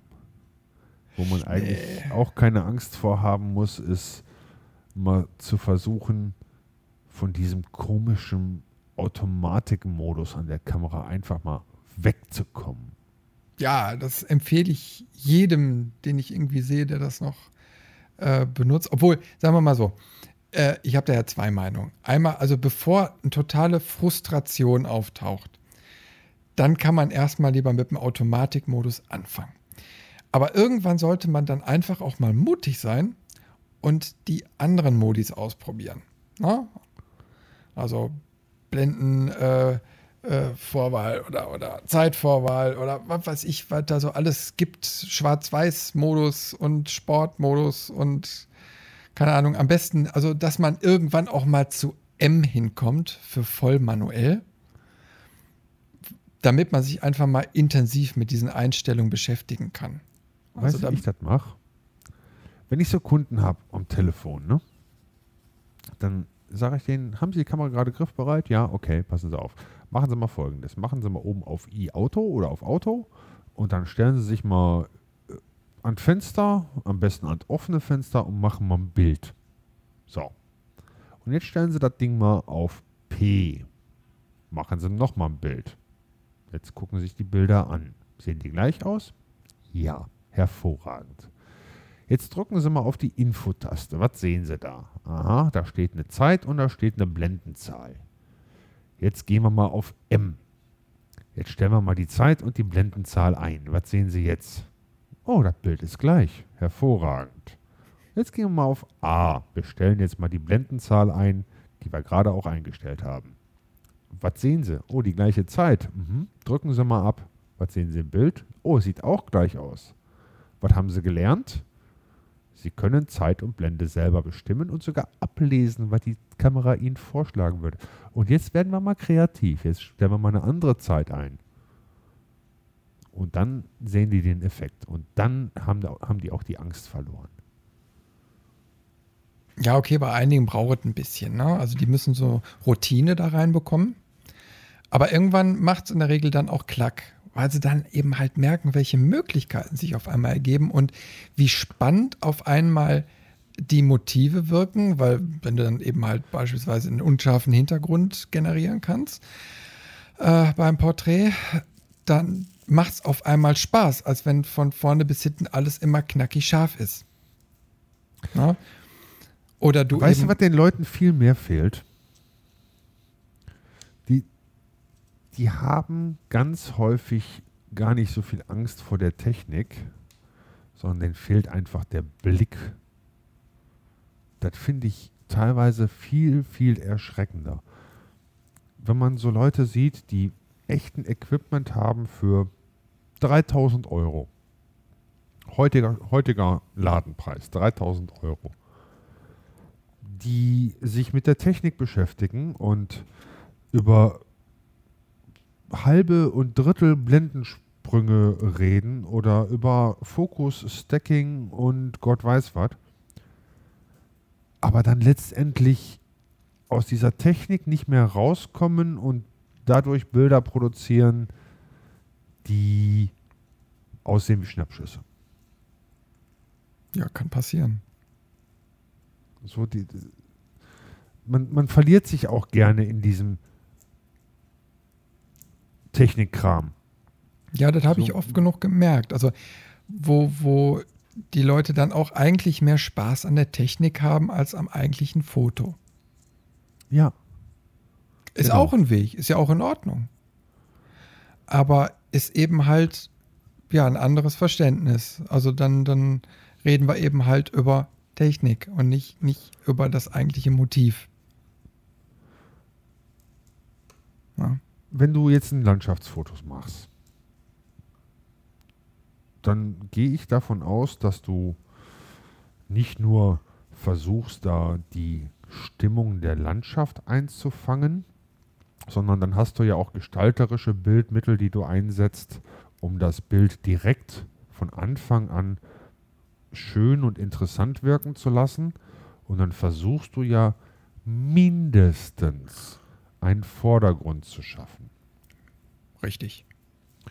Oder eventuell sogar noch eine dritte Ebene, wo du sagst, ich habe einen Vordergrund, ich habe einen Hintergrund, ich habe einen Mittelpunkt. Und das Ganze ergibt irgendwie eine interessante Story. Ja. Aber dann siehst du diese Technikbegeisterten, die dieses extrem teure Equipment gekauft haben. Und dann haben die echt nur eine Ebene in ihrem Bild. Nur eine Landschaft. Landschaft. Ja, oder so nach dem Motto, ja, ich möchte jetzt aber diese drei Ebenen alle scharf haben. Ja. Na, und Beispiel. dann, dann verzettelt man sich äh, äh, zwei, drei Stunden an einem Motiv und versucht, dieses Problem jetzt zu lösen. Und schlussendlich äh, kommt da vielleicht dann nach drei Stunden das Bild raus, wo man dann merkt, ja, okay, sieht jetzt kacke aus, ne? Weil ist ja nicht mehr spannend. Ja, oder ist halt, oder ist halt, wenn du, wenn du nachher so zurückguckst, äh, so kommst aus dem Urlaub zurück und, und, und, und guckst dir deine 5000 Bilder an und zeigst die Tante Susi und Onkel Franz und Hinz und Kunz und du kriegst nicht dieses Wow, sondern ja, schön. Nett. Ja, ja, ja. War toll, ja, ne? Hab okay, tolles ich, Wetter gehabt. Ich, ich will das jetzt nicht pauschal verurteilen, Aber ich merke ganz, ganz häufig, wenn dann so verschiedene Amateure dann noch da so zusammentreffen und die sehen dann solche Leute, dann bauen die Hemmungen auf. Nach dem Motto, ah, ne, die, die befassen sich so intensiv mit der Fotografie und die können das alle so gut und ich mach, kann das ja gar nicht so gut und ähm, ja, das merke ich eben halt immer wieder und ich versuche da immer Aufklärungsarbeit zu leisten, zu sagen, okay, mach doch einfach Fotos. Das ist doch das, weißt, was, was, dir Spaß macht. Ist? Genau, genau. Die, die, die, beschäftigen sich dann so mit der Theorie und so mit den Produkten und freuen sich dann so, dass irgendwie wieder ein neues Objektiv rausgekommen ist, was sie dann unbedingt kaufen müssen. Oder ärgern sich, dass das bestimmte Objektiv, was sie haben wollen, nicht auf dem Markt ist. Oder wollen eine Funktion in der Kamera haben, die es in der Kamera halt nicht gibt. Aber produzieren einfach keine Fotos. Ja. Was glaubst Und du, wie viele Kunden es für hochpreisige, aber wirklich hochpreisige Produkte es gibt, die fortgeschrittenen Alters sind, die aber gar nicht mehr vor die Tür kommen, weil sie halt fortgeschrittenen Alters sind. Die einfach nur noch innen drin fotografieren. Ja. Und dann meistens irgendwie die Katze, den Hund oder vielleicht mal den Garten. Ja. Das machen die mit, mit Equipment für Tausende von Euros. Wenn sie wenigstens Spaß dran haben, ist doch gut. Ja, ja, den haben die. Lustigerweise, die kommen dann ja auch aus einem ähm, aus der Analogfotografie, die haben schon früh angefangen oft. Ähm, die sind der Marke auch oft treu geblieben, so wie es aussieht. Ähm, oder manche experimentieren auch mit den Marken und haben gesagt, bei dem einen bin ich nicht gut behandelt worden, dann habe ich den anderen genommen. Oder der eine damals hatte ihre Marke die Funktion, die hat mich überzeugt. Oder äh, ich bin mit der Größe zufrieden, ich bin mit der Leistung zufrieden und so weiter. Sie haben schon Spaß an dem Produkt. Da, das auf jeden Fall. Sie haben natürlich auch hochwertige Produkte gekauft für ihr vieles, vieles Geld. Aber für die Fotos, die die erzeugen, hätten sie auch ein Equipment aus dem Einsteigerbereich nehmen können. Also ich, ich habe eben halt bei den ganzen Jahren, wo ich mich mit dem Bereich befasse, einfach gemerkt, du brauchst so gut wie gar nichts. Du brauchst eine Idee. Du brauchst natürlich ein gewisses Grundequipment, aber das muss nicht jetzt äh, die Kamera für 6000 Euro sein und das Objektiv für drei, äh, nur um das gute Foto rauszukriegen. Nö, erstmal muss der Gehirnschmalz äh, äh, da sein und natürlich auch die Übung. Du lernst mit der Zeit einfach, wie du, wie du gewisse Motive wirklich umsetzen kannst und dann relativ schnell. Ja, aber wenn ich dann zu Kunden oder so hingehe, ich schleppe nicht alles mit. Bin doch nicht bescheuert. Ich kann doch nicht, ich sag mal, äh, äh was weiß ich, 10, 20, 30 Kilo Equipment rumschleppen, nur um wirklich für, für alle Zwecke äh, gewappnet zu sein. Und, ja, aber das kommt ja, ja, darauf an, das kommt ja darauf an, wie du dich verkaufst. Ne? Ich glaube, da hast du auch äh, mit äh, Sabine drüber gesprochen. Sabine heißt sie? Äh, Steffi. Steffi, Entschuldigung. Entschuldigung, Steffi. Ähm, ihr habt ja auch immer Marketing und so weiter gesprochen. Und ähm, wenn ich mich natürlich hochpreisig verkaufe, dann schleppe ich auch meine 30 Kilo mit. Dann soll der Kunde ja auch sehen, was ich habe und wo, wofür er sein Geld kriegt. Ob ich das einsetze, ist eine andere Sache. Aber ich ja, habe dann schon mal da und kann da präsentieren. Wenn ich sage, komm, das ist jetzt nur ein kleiner Auftrag, da kriege ich nicht viel Kohle für, kostet mich eigentlich nur Zeit und Arbeit, dann gehe ich da auch mit der Knipse hin. Aber du weißt ja, was sich erwartet. Ich sag mal, wenn du zu einem Porträtshooting hingehst, dann brauchst du deine Makroobjektive nicht auch noch mitschleppen. Und äh, in der Regel weißt du auch schon, welche Location dich da erwartet. Dann brauchst du auch nicht fünf Blitzköpfe. Na? Das kannst du schon mal alles getrost zu Hause lassen. Und in der Regel reicht eigentlich schon fast immer das 50 Millimeter. Na? Also wie weit man mit diesem Standardobjektiv eigentlich schon kommt, ist irre. Ja? Ich möchte jetzt natürlich mittlerweile mein 70-200 2.8 wirklich nicht mehr missen, weil halt so eine Allround-Linse äh, ist auch wunderbar geeignet für den Porträtbereich und, und hat ein wunderbares Bouquet. Ja, aber dadurch spare ich mir auch wiederum andere Festbrennweiten, die zwar vielleicht qualitativ noch mal besser wären, aber ich brauche die Qualität hinterher gar nicht. Na, also du ich sag mal, die Qualität nicht, aber es gibt Menschen, die wollen diese Qualität. Äh, ich, die setzen ich, sich nachher an den Computer und gucken sich ihr Bild in 400-facher Vergrößerung an. oh, da ist ein Computer Pixel. Und nehmen die im Computer befindliche Pipette und messen die Helligkeit nach und sagen, ja, nee, aber hier die Vignettierung, die von dem Objektiv ist ja so unter aller Sau. Also da sind ja 3% Unterschied vom äußeren Rand zum, zum Kreis dran. Das geht ja aber gar nicht. So Leute gibt es auch. Ja, ja, klar, sicher. Aber, aber und dann gesagt, produzieren die da einen Content, wenn du sagst, schicken Sie mal bitte ein Beispielbild, dann würde ich ja ein Bild schicken, was irgendwie auch nur annähernd mein Wissen unterstützend äh, unter Beweis stellt. Hm. Um mich halt als kompetenter Kunde darzustellen. Durch die Bank weg. Durch die Bank weg kriegst du dann Bilder, die alle 1% Ausnahme einfach nur irgendwelche Schnappschüsse sind. Ganz ehrlich. Ja, will ich, will ich nicht ausschließen. Na, also Aber, und jetzt muss ich mal genau das Gegenteil sagen von meinem ganzen Gemecker, weil ich bin ja die ganze Zeit nur am Meckern und ich muss jetzt mal irgendwas klarstellen. Du bist sowieso immer am Meckern. Man kennt dich ja nur als Mecker, Mecker, Mecker. Ja, vielen herzlichen Dank dafür. ähm, zumindest in unserem sozialen Netzwerk, in dem die Kunden auch ihre Bilder hochladen können und öffentlich äh, bei Olympus jetzt können. Genau. Hm? Ähm, da sind Sachen bei, da schnalle ich von ab. Da sind konzeptionelle Fotos bei, die sind hervorragend. Da sind Ideen drin, da steckt Kreativität, da steckt Technik drin, da steckt Know-how drin, da steckt er Erfahrung drin, da steckt Experimentierfreudigkeit drin.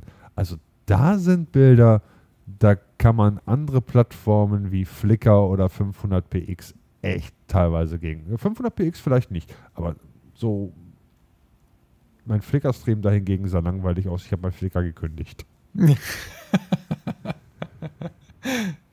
nee, es gibt schon wirklich Plattformen, die sich wirklich abheben. Und du sagst ja gerade schon, also 500 Pix ist wirklich eine von denen, wo ich eigentlich gar nicht verstehe, warum die wirklich so qualitativ hochwertig sind, weil eigentlich jeder ja Zugriff darauf hat.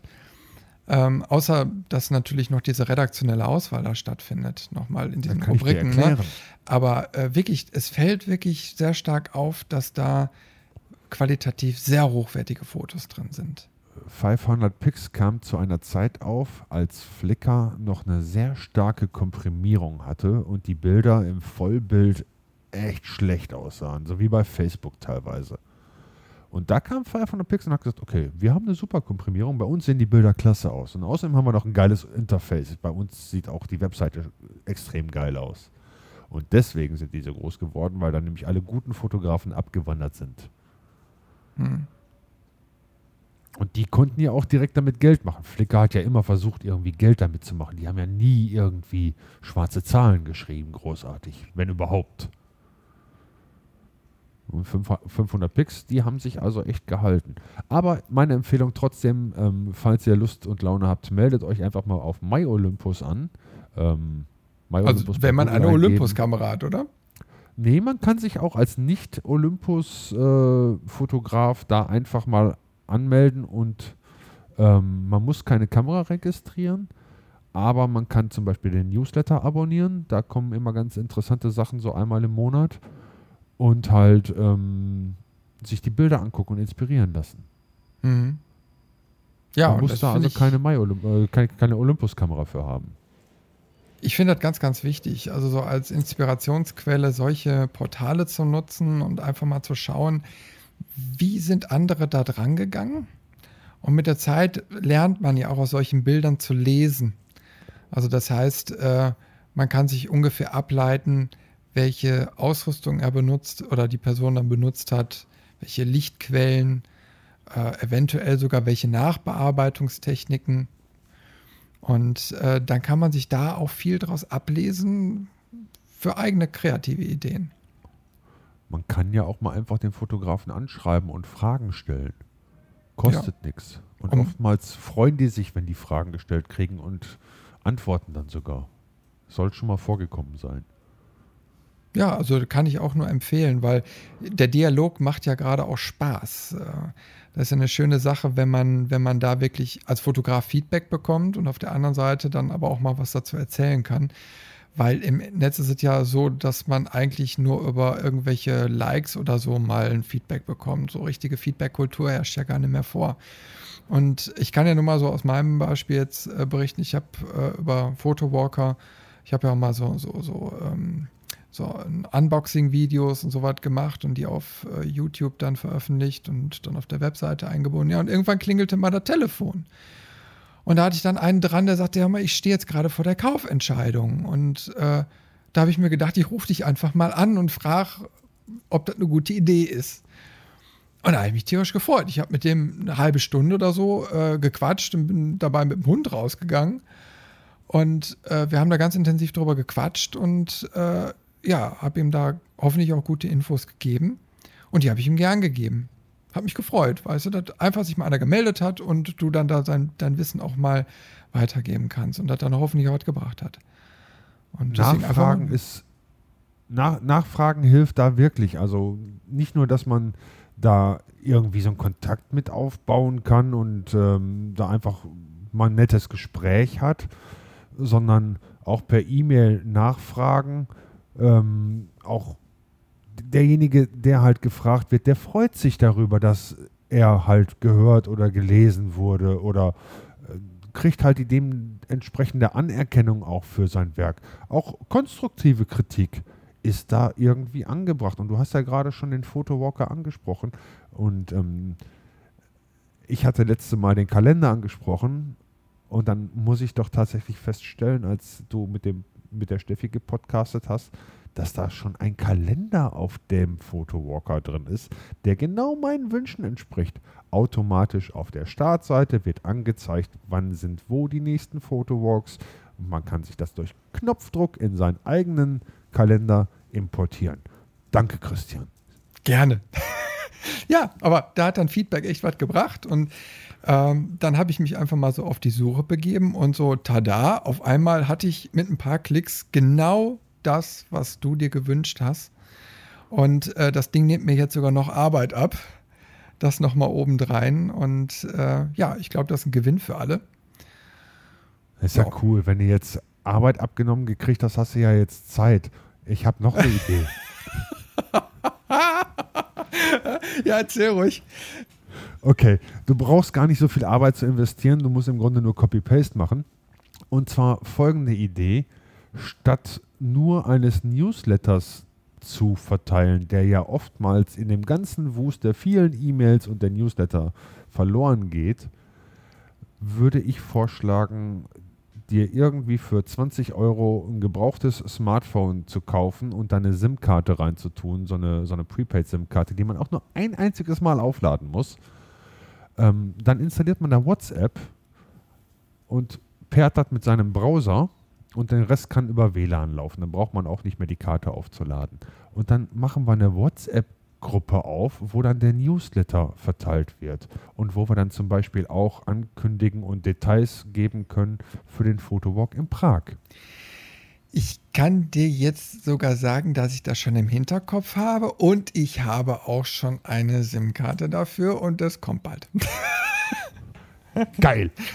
Ja, doch, nee, äh, äh, schwebte mir schon längere Zeit äh, im Kopf rum, äh, da äh, das einfach auch mal mit über WhatsApp anzubieten. Ja? Und äh, wie gesagt, ich hatte jetzt nur in letzter Zeit nicht viel Zeit, da mal zu spielen, um das jetzt einzurichten, aber kommt auf jeden Fall. Ne? Weil finde ich einfach eine gute Geschichte, weil WhatsApp hat wirklich fast jeder.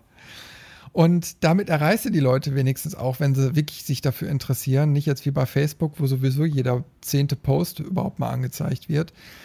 Ähm, und äh, da ist der Weg einfach kürzer und äh, da kann man auch mal schneller informieren, wenn mal was ist. Ne?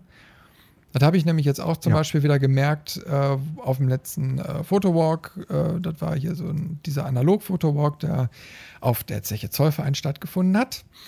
Und ähm, ja, so kurze Abstimmungswege, kommen wir fünf Minuten später oder wir treffen uns da und da. Ähm, äh, da wäre jetzt so eine WhatsApp-Geschichte echt super gewesen. Ne? Hätte ich kurz reinplingen äh, können und weil ich weiß ja dann als Veranstalter gar nicht, wer kommt jetzt überhaupt. Ne? Und ja, die, die sich dann eben halt da angemeldet haben und den Kanal nutzen, die hätte ich dann sofort ping anpingen können und die hätten sofort Bescheid gewusst. Da wollen wir Ja, sowas schwebt mir dann ja auch für den Fotowalk in Prag vor, weil Prag ist nun mal groß und es gibt viel zu sehen und irgendwann fallen Leute zurück und dann habe ich mir halt gedacht, dass man so Etappen macht und sagt, okay, um 15 Uhr sind wir da und da anzutreffen, bis 15.15 Uhr. Jetzt müssen wir um natürlich 16 nochmal Uhr sind wir da und da anzutreffen. Jetzt müssen wir aber noch mal kurz sagen, worum es eigentlich geht für die Leute, die es eben halt noch nicht wissen. Denn im Mai veranstalten wir beide in Prag an den ersten internationalen Photowalker Photowalk auf deine Initiative hin. Und dann treffen wir uns in Prag, in der schönen Stadt Ja. an der Moldau, zu einem kostenlosen Photowalk durch die Stadt. Route wird noch bekannt gegeben. Also die Teilnahme am, am Fotowalk ist kostenlos. Ja, der Rest, Anfahrt, Unterkunft, das müsst ihr natürlich selbst machen, aber der Fotowalk an sich ist kostenlos. Und wir beide bespaßen euch äh, da ganz gerne den kompletten Tag. Äh, inklusive, wir haben ja schon gesagt, machen wir abends noch in der gemütlichen Runde dann einen Podcast, wo dann auch jeder zu herzlich eingeladen ist. Ist also mal eine wunderbare Möglichkeit, mal so richtig Informationen abzugrapschen und natürlich auch noch eine geile Städtereise bei bestimmt sehr gutem Wetter und sehr viel guten tschechischen Bier zu kriegen. Ne? Ja. Äh, also ich freue mich da tierisch drauf. Ja, also da hat mich auch schon jemand gefragt ähm, aus der Kundschaft, der auch kommt, ähm, was er denn mitnehmen soll.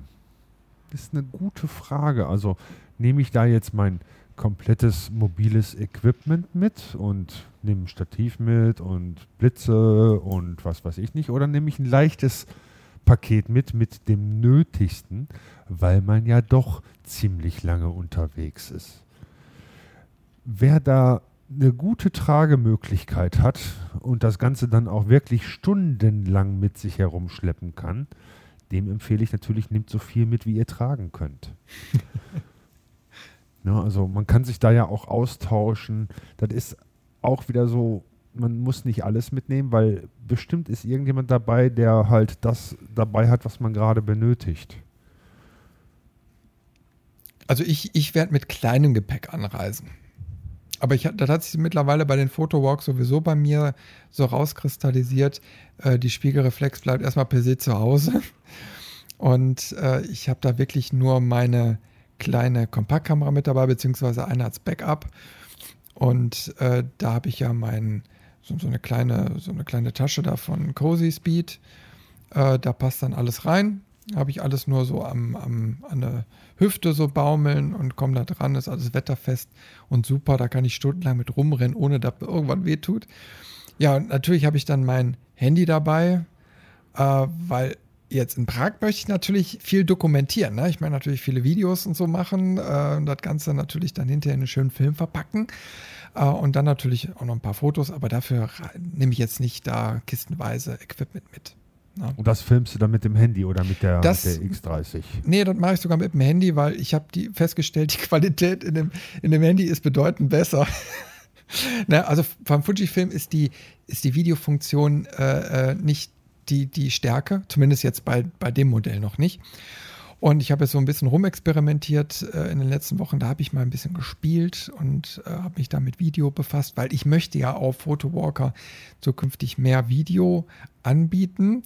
Aber das ist eben halt tricky, weil dann macht die eine Kamera ein gutes Bild, aber keinen guten Ton und die andere macht wieder guten Ton und ein schlechtes Bild. Und man möchte aber auch einen schnellen Workflow machen, weil so Video schneiden geht ja noch schnell, aber das, so das Kopieren und Ausrechnen, das dauert meistens äh, ja schon fast Stunden.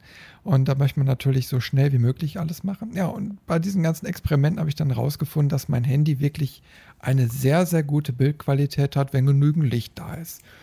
Ja, und hier für mein Studio habe ich mittlerweile schon genügend Dauerlicht. Und, aber wenn wir da in Prag tagsüber rumrennen, haben wir ja genügend Licht. Und dann ist das schon gut. Ich will mir aber vielleicht noch einen Gimbal kaufen. Da hätte ich noch Lust drauf. Dann hätte ich nämlich Für auch dein Handy. Ja, ja. Ja, der wäre sogar kompatibel mit, ähm, mit einer GoPro. Und weil ich irgendwann auch nochmal vielleicht eine GoPro haben möchte, wäre das eigentlich eine optimale Kombo. Ähm, da habe ich nämlich ein schönes Produkt gefunden, äh, ganz durch Zufall eigentlich, auf Amazon von der Firma Newer. Ich weiß nicht, ob wir dort jetzt schon öfters drüber gesprochen haben, aber du kennst die ja. Ne? Ähm, das ist ja so eine chinesische Firma, die irgendwie in den letzten Jahren mal so ein bisschen mehr aufgekommen ist, die relativ gutes Equipment für einen sehr geringen Preis anbieten. Naja, der, der Gimbal ist jetzt aber in einem normalen Preissegment wie andere auch. Der kostet jetzt hier 190 Euro.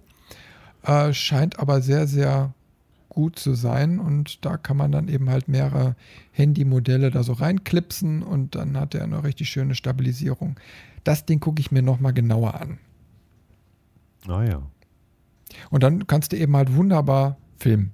Also da macht es nochmal doppelt so viel Spaß, weil du einfach ein total ruhiges, smoothes Bild hast. Äh, und ja, das kannst du ja dann auch schön mit irgendwelchen Fotos dann noch anreichern. Und ja, dann hast du hinterher ein schönes, ja, ein schönes Video. Naja, so ein stabilisiertes Video macht ja schon Sinn. Also man will ja keine verwackelten Videos präsentieren. Ja, und gerade wenn du läufst und so. Ja, und dann, ja, so ein großes Stativ, dann kannst du eben halt immer nur eine stationäre Aufnahme machen, da bewegt sich nicht. Aber gerade wenn du dann mal ein Interview machst oder so, dann ist natürlich schön, wenn du dann ein bisschen Dynamik auch mal ins Bild reinbringen kannst.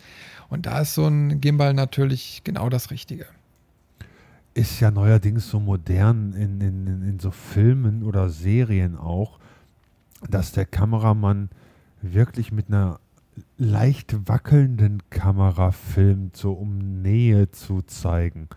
Ich muss ganz ehrlich sagen, mir geht diese Einstellung so dermaßen auf den Nerv und ich wünsche mir so dermaßen in den Situationen immer ein festes Stativ. Es ist unglaublich, wie Filme, Filme und Serien das heutzutage als äh, also einsetzen. Ja, Stilmittel, ne? Aber, ja, aber da, ja. äh, da gibt es ja sogar ein prominentes Beispiel.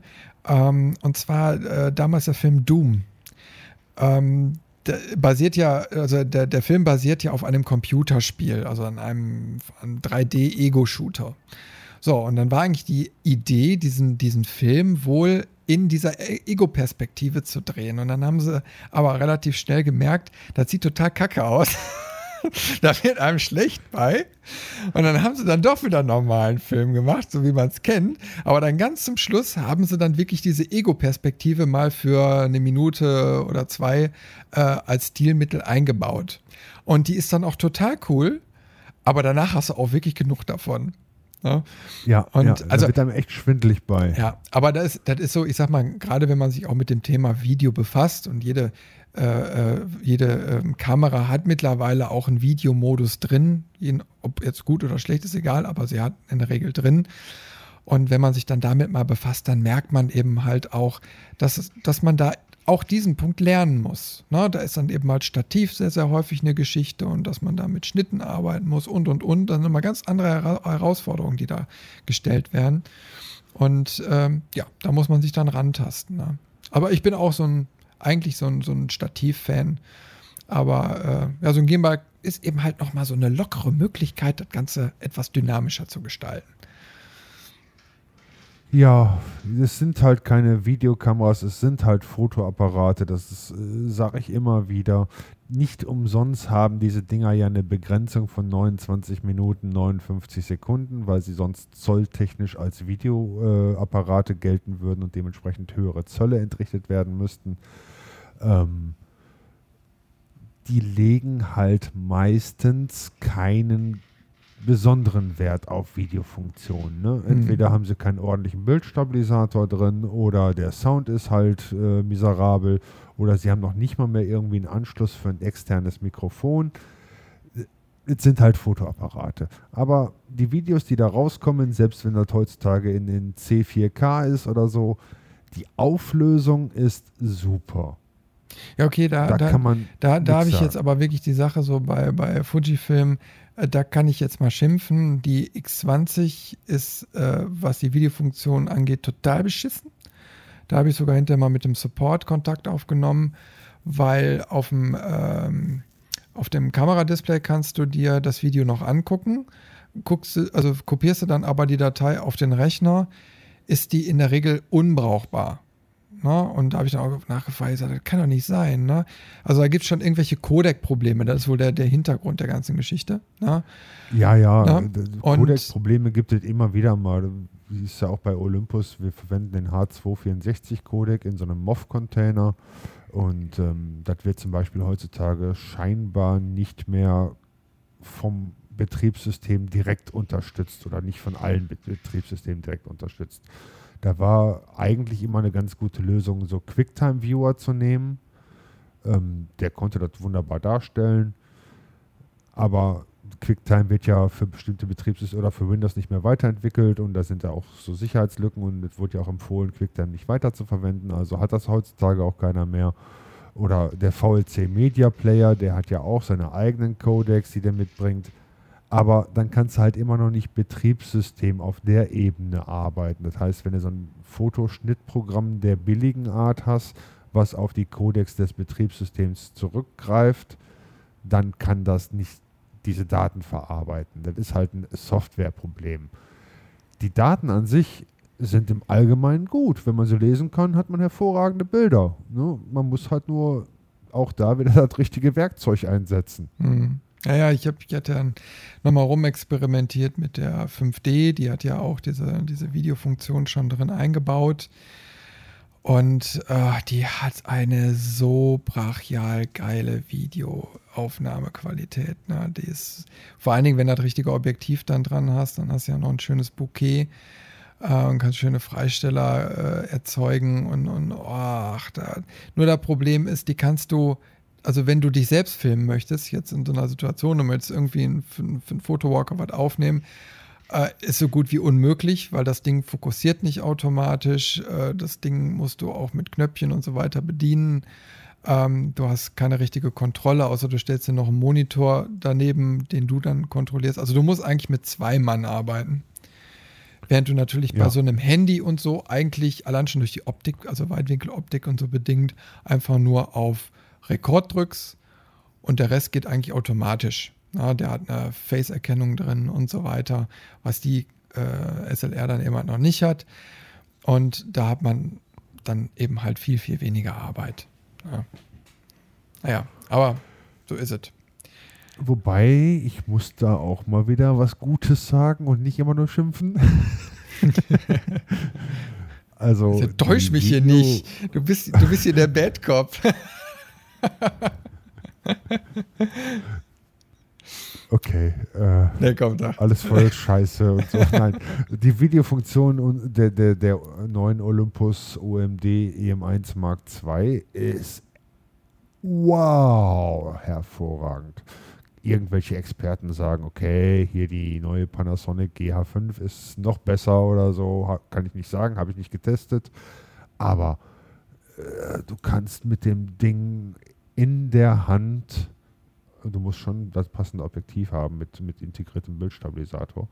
Ähm, kannst mit dem Ding in der Hand Fahrrad fahren und das sieht aus, als würdest du auf Schienen fahren. So smooth kann der Bildstabilisator die Verwacklungen korrigieren. Hm.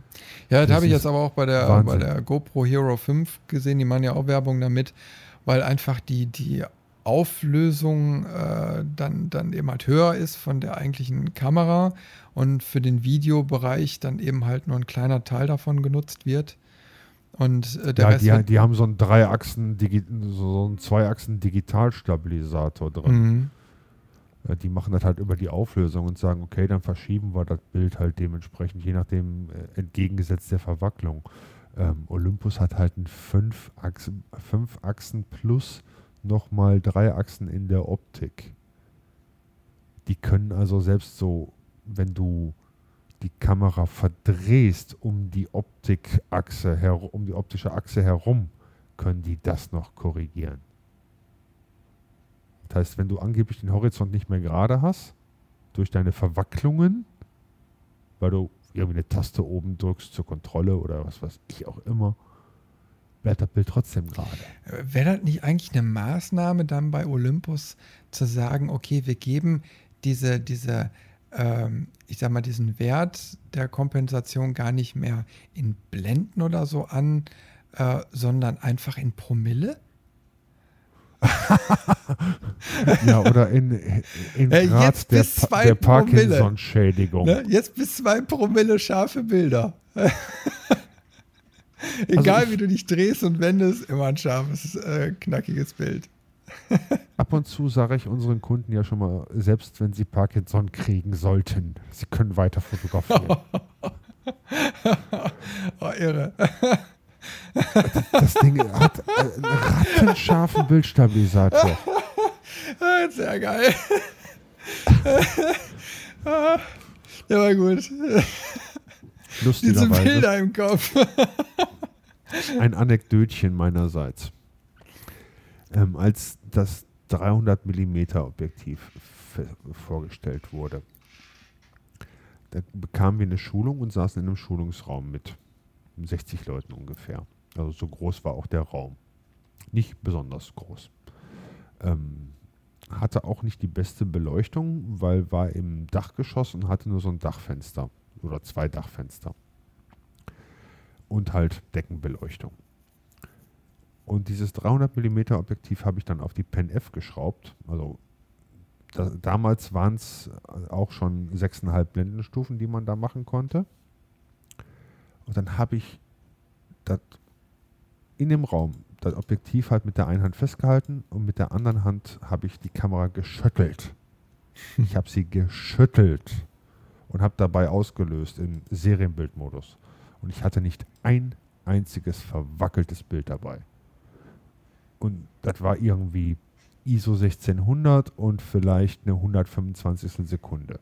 Und 300 mm entsprechen halt einem Bildwinkel auf Vollformat 600 mm Brennweite. sagt man normalerweise, kannst du das mit einer 600 Sekunde noch ruhig halten.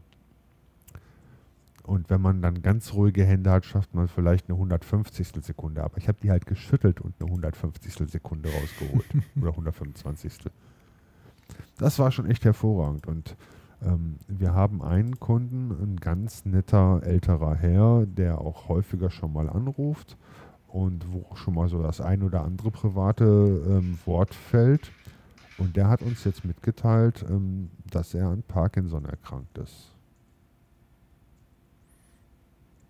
Und er hat die richtige Kamera für, und, und die richtigen Objektive. Mhm. Er freut sich, dass er weiter fotografieren kann. Ja. Da hast du direkt den ernsten Hintergrund, ne? Ja. Ja. Also du kannst es tatsächlich, ich muss da wirklich sagen, Hut ab, die haben da was gezaubert. Das ist Wahnsinn. Hat natürlich aber auch einen Nachteil, gebe ich auch zu. Zum Beispiel, wenn du mit, diesem, mit dieser Kombination in schlechten Lichtbedingungen sich bewegende Sachen fotografieren willst. Dadurch, dass die Kamera halt so lange die Verschlusszeit verlängern kann, hast du auch extreme Verwacklungen von den Sachen, die sich bewegen. Du selber bewegst dich ja nicht, beziehungsweise die Kamera kompensiert ja deine Bewegungen, aber das, was sich bewegt, ist halt vollkommen unscharf. Mhm. Da sind halt kürzere Verschlusszeiten manchmal besser und eine bessere ISO-Leistung. Aber wie du schon vorhin irgendwann so passend gesagt hast, die eierlegende Wollmilchsau gibt es nicht. Genau, und deswegen denke ich mal, wächst ja auch so, äh, wenn man die Leidenschaft einmal entbrannt ist, so Step by Step das ganze Equipment. Aber guck mal, also ich suche mir eigentlich nur noch so das raus, was ich dann für einen gewissen Bereich so brauche. Ne? Also ich meine, eben halt so eine, so eine GoPro oder sowas könnte ich mir eben halt für gewisse Bereiche dann noch vorstellen. Ne? Und aber wirklich, das ist, das ist dann, ja, zusätzliches. Also ich würde das jetzt nicht nur einsetzen oder so. Ich würde jetzt auch nicht die ganze Zeit auf, auf, auf dem Fahrrad sitzen und mit der GoPro dann äh, auf dem Helm. Aber für gewisse Einsatzzwecke, denke ich mal, ist so ein, so ein Ding genau richtig. Ja. Ja, das richtige Werkzeug für den passenden Einsatzzweck. Ne, wenn ich ein Makro machen will, brauche ich ein Makroobjektiv oder zumindest einen Umkehrkonverter oder so, wo ich dann halt oder jede Menge Zwischenringe oder Zwischenringe oder was auch immer. Aber äh, ich kann das halt nicht mit einem universal Reisezoom hinkriegen. Ich habe da letztens noch, das geht nicht. Ich habe da letztens noch so ein Video gesehen gehabt. Da war so ein Typ, der hat äh, ein super Mega Makro sich irgendwie gebaut gehabt. Ähm, und zwar war, äh, hat er eine Spiegelreflex gehabt und da war dann eine Linse dran, die gefühlt 50 hm, bis 60 Zentimeter lang war, aber nur so dünn wie eine Zewa-Rolle. Ah, ja. Hast du vielleicht auch gesehen, ist durch ihr Netz gegangen, ja. ne? Und äh, ja, das ja. war dann eben halt so eine, so eine ganz spezielle Makro-Adapter-Geschichte. Äh, ich glaube sogar relativ günstig. Äh, der konnte aber wirklich die Mikrostrukturen auf einem Geldschein mit fotografieren. Ja, aber du brauchst irgendwie auch extrem viel Licht ja, dafür. Ja, ja, ist klar. Der, du kannst, du kannst, äh, weil da ja so viel Licht verloren geht durch den langen äh, Weg und so, ähm, musst du A mit dem Stativ arbeiten, B kannst, siehst du das Motiv nicht mehr, auf das du scharf stellst. Und äh, er hat dann da auch so mit ganz hellen Lampen gearbeitet, um dann überhaupt irgendwie noch was machen zu können. Äh, aber er hat das auch nur so in der Schreibtischatmosphäre gemacht. Also wenn du jetzt, also wirklich diese Technik nutzen möchtest, dann, dann äh, kannst du mit den richtigen Lampen und Scheinwerfern und so bestimmt auch was zaubern. Aber äh, geht, ne? Geht. Ja, wenn ich einen Geldschein so abbilden will, dass ich Strukturen sehen kann, dann brauche ich halt das passende Objektiv dafür und dann kann ich das nicht mit der Knipse machen. Und wenn ich einen Fotowalk machen will, ja, nehme ich einfach alles mit. Ich weiß nicht.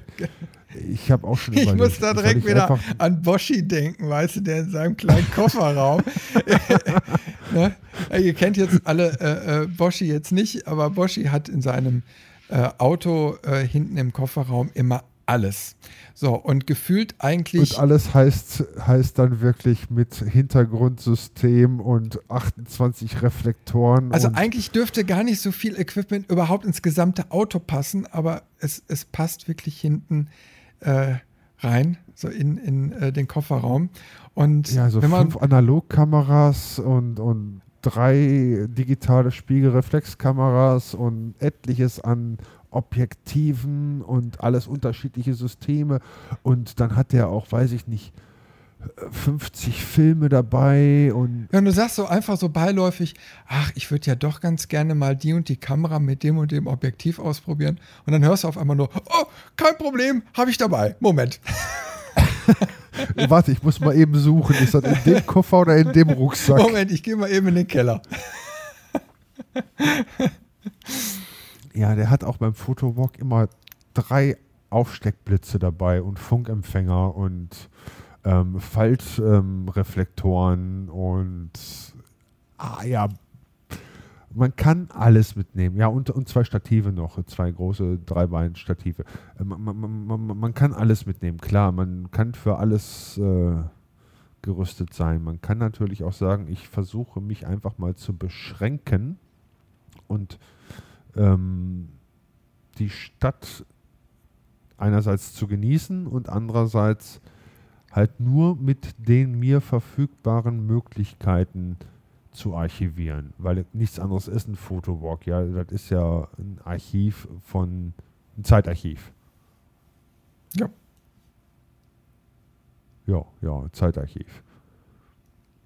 Zeitarchiv.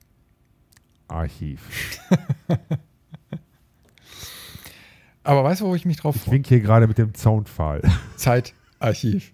Ja, genau. Ich, ich habe jetzt mal gesagt, ein bisschen, ein bisschen können wir dann noch. So zwei, kriegen, zwei Stunden kriegen wir doch voll, oder? Oder Ach so, ja, ich, ich habe mir nur gedacht, weil du mal irgendwann gesagt hast, du willst nur eine Stunde. Ja, du hast nicht aufgepasst. Ich habe heute am Anfang der Sendung nicht gesagt, wir machen nur eine Stunde. Das stimmt. Du hast ja, aber auch nicht gesagt, das ist hier die Foto Walker Lounge und wir sitzen hier gemütlich. Doch, du, warst, du hast ja gesagt, du sitzt gemütlich. Stimmt. Ja, genau. Was trinkst du eigentlich? Gar nichts. Ich habe total Durst. Ich habe nichts hier. Hast du noch nicht mal mehr Billig-Cola vom Discounter? Nee, habe ich alles. Ich müsste jetzt aufstehen, was holen. Und das mache ich nicht. Das mache ich erst, wenn wir die zwei Stunden voll haben. Und die Viertelstunde, Kannst die kriegen wir jetzt. auch noch. Hälfte keine SMS schicken. Nee, habe ich abgeschaltet, damit das hier nicht so zip, zip, zip macht. Alles für euch. Du hast doch bestimmt WhatsApp Web in deinem Browser. Dann kannst du ihr doch. Ah, nee, da muss trotzdem WhatsApp äh, dein Handy. Ja, ja, muss, da muss das Handy an, sein. an sein. Ja, ja. Naja, ne? Schreib mir doch eine Facebook-Nachricht. Äh, das dauert. Dann können wir Da, doch länger also, podcasten. da ist, da ist die Viertelstunde aber schon lange um. Also, ich habe gestern einen Podcast veröffentlicht, der war zweieinhalb Stunden. Schaffen wir das zu pushen? Äh, schaffen wir das zu übertreffen? Nee, nee, also mehr als zwei Stunden schaffe ich, glaube ich, heute nicht. Weil ich auch, Darf ich ein bisschen shameless Self-Plugging machen? was denn? Ich habe doch gestern noch einen Podcast veröffentlicht und ja. darf ich den jetzt bewerben? Ja, natürlich darfst du den bewerben. Ja, cool. Ich habe gestern einen Podcast veröffentlicht und zwar habe ich mich gestern mit Sven, mit, mit, mit Sven zusammengesetzt. Wir saßen in der Kneipe in Prag und haben einfach die Mikrofone eingeschaltet. Und dabei ist ein, meines Erachtens echt geiler Podcast rausgekommen. Zweieinhalb Stunden ähm, muss man sich nicht ganz anhören, kann man sich ganz anhören. Da gibt es eine Linkliste zu, da gibt es ein komplettes Transkript zu, wenn das auch nicht wortwörtlich genau äh, ist, weil das irgendwie so automatisch erstellt wurde. Und ähm, ja, der Podcast äh, ist zu finden unter weichspüler.net, Weichspüler mit UE, weichspüler.net. Ich würde mich freuen, wenn ihr euch dann anhören würdet und wenn ihr mir Kommentare da lassen würdet. Und wenn ihr auch Kommentare über diese Folge äh, da lassen würdet, aber dann bitte hier auf der Plattform des Photowalkers. Danke. Danke für diese Werbezeit.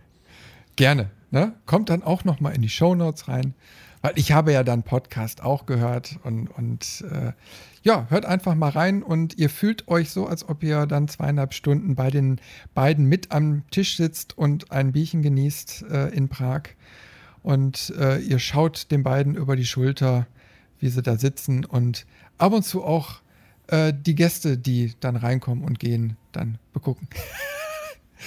Hört einfach ja, rein. Kommen halt immer so hübsche Frauen da rein, da kann man nichts gegen tun. Ja, du musst, also wenn, wenn du schon da so an der Quelle bist und wir einen Fotowalk geplant haben, dann musst du eben halt ein paar hübsche Models organisieren, die wir dann bei dem Fotowalk auch ablichten können. Problem in Prag ist, die Models hier machen nichts ohne Kohle. Aber jetzt Echt nicht, Jetzt, weil die kriegen jetzt- hier jetzt red ich doch überall nicht an jeder raus. Straßenecke Geld jetzt, geboten. ich, jetzt rede ich doch nicht raus, ich möchte mal hier ein bisschen Aktivität sehen. Ich habe ja schon auf der Arbeit ganz viel Werbung gemacht und ähm, vielleicht kommen ein paar Arbeitskolleginnen und naja, die sehen gut aus. Ja, das, das, das ist doch prima. Und ich freue mich tierisch, äh, so wie es aussieht, äh, Boschi und Silke kommen ja auch. Also wenn ihr uns zuhört, ne, Echt? lieben, lieben Gruß. Ne? Echt? Ist das, ist das schon fest? Ich habe den Boschi ja auf Facebook gefragt. Ich guck mal und eben gibt rein. mir ja keine Antwort. Ich gehe mal eben kurz gucken, äh, ob wie der Status jetzt gerade aktuell ist. Ob die von interessiert schon umgeschaltet haben. Dum, dum, dum. Teilnahme bestätigt. Ja, Nein, die liebe, das die liebe ist Silke ja hat schon auf äh, ein Häkchen gemacht. Na? Und Ja, da, freut da freue ich mich, äh, dass wir dann da wieder gemeinsam durch diese Stadt tingeln dürfen. Na, also wenn uns zuhört, viele, viele Grüße. Meldet euch mal, schickt mal einen Ja, Kommentar oder, oder einen Audiokommentar oder ach, kommt einfach mal zum Podcasten vorbei. Ja, genau. Kommt doch einfach mal zum Podcasten nach Prag. Ja, das sowieso. Podcasten werden wir ja da auf jeden Fall auch. Ne, freue ich mich schon drauf. Abends dann gemütlich äh, beim Bierchen und äh, ja, werden wir mal ein paar interessante Themen raussuchen und die beackern wir da mal vor Ort. Ja. Müssen die unbedingt Fotografie-related sein, die Themen? Ja, zum Abschluss machen wir erstmal was über Fotografie. Wir können ja einen Tag später auch noch mal einen Weichspüler für dich aufnehmen. Ja. Okay, Ne? Gebongt. Ein Tag Halt Fotos dich und ein, ein. Oh ja, ich weiß, ja, ja. ich habe das ja alles schon mehrfach mitgemacht. Nein, äh, ja, du, ich hoffe ja, dass wir das mal auch regelmäßig jetzt wieder anfangen. Ja, du, du, du hast mich ja. Drei Folgen Weichspüler mit Christian gibt es übrigens auch zu hören. Die sind äh, aus dem Jahr 2015. Da haben der Christian und ich uns zusammengesetzt und weichgespült. Ja, und du bist ja, du bist ja überhaupt der Grund, der mich hier mit diesem ganzen Podcast-Virus überhaupt erstmal angesteckt hat. Ach, ich bin der Grund des, des Fotowalkens, ich bin der Grund des Podcasts. Ja, da kannst du mal Nachher sehen, wie viel kreativen Einfluss du auf mich schon gehabt hast. Das ist irre. Ja, ja? Das, weil ich ständig nur mecker, mecker, mecker. ja, ist eben halt, wenn man dich kennt, du bist eben halt so, ne? Oh, mein Gott. Ist halt alles scheiße. Um es mit den Worten, Nichts läuft ordentlich. Um es mit den Worten von Klaus Kinski zu sagen, du dumme Sau. genau. Ah, ja. Alles scheiße hier, du dumme Sau. Ich gehe jetzt nach Hause. Mach das. Nein, wir machen noch mindestens zehn Minuten. Ach scheiße, ich bin ja schon zu Hause. Ah ja, naja, Spaß, Nein, Spaß muss sein. Haben wir denn noch irgendwie jetzt was für die Fotografie? Bevor wir jetzt in Beispiele abdriften. Aber den, den machen wir. Ja, also ihr könnt euch schon mal vorstellen, so ungefähr ist das Weichspülerformat. Ja, ähm, man, man redet einfach ja, also so ein ich bisschen noch, locker. Ne? Ich habe noch äh, eine Sache vielleicht hier ähm, so Fotografie-related und aber auch äh, beruflich Olympus-related.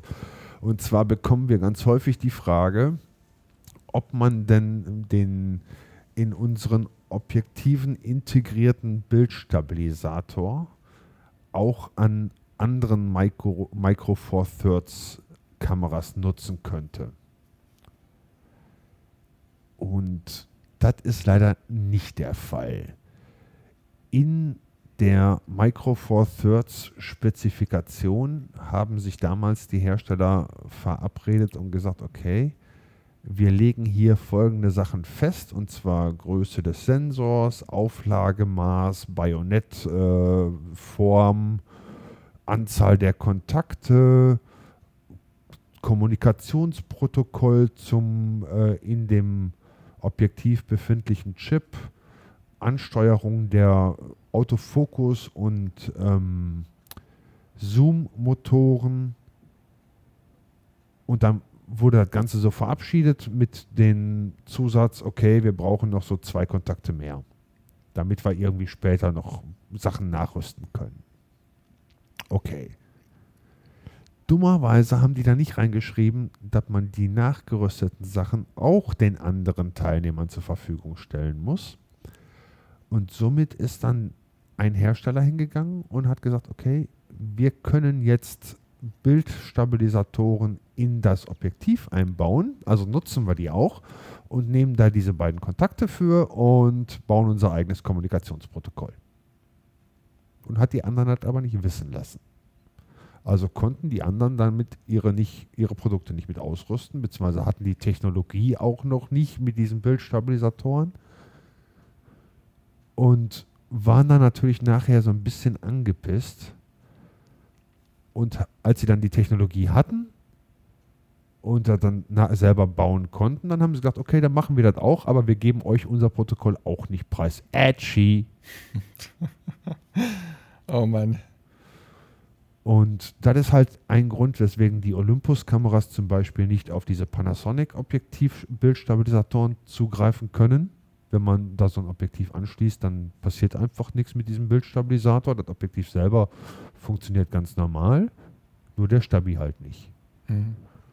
Und ähm, das kannst du auch nicht mit einem Firmware-Update machen. Da kannst du nicht sagen, okay, jetzt machen wir hier irgendwo hier ein anderes Protokoll auf beide Sachen, weil das ist auch elektrisch irgendwie anders. Und vor allen Dingen kannst du kein anderes Protokoll reinschreiben, sondern du kannst nur ein zusätzliches Protokoll reinschreiben.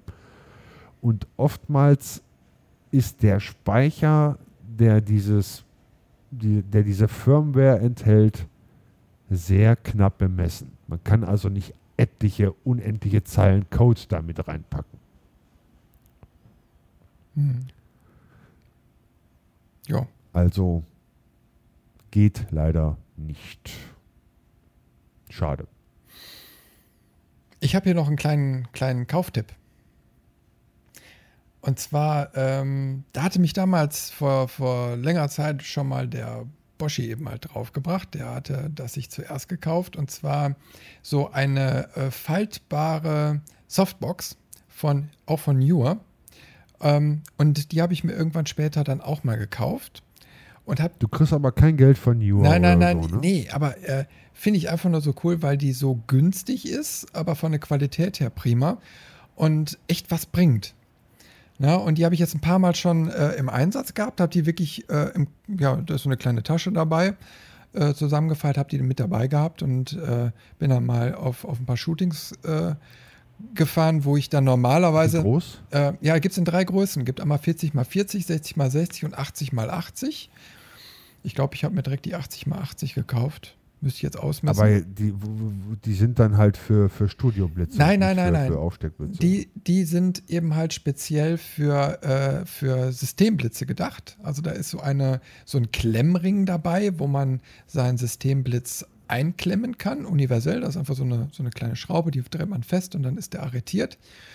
Und darauf wird dann äh, die Softbox äh, ganz einfach so gesteckt. Und schon hat man quasi eine mobile Softbox und das Ergebnis ist wirklich klasse. Und wenn man jetzt mal guckt, wie, wie teuer die gerade mal sind, also die 40 mal 40 ah. kostet 25 Euro, die 60 mal 60 kostet 33 Euro und die 80 mal 80 kostet 40, äh, 41 Euro.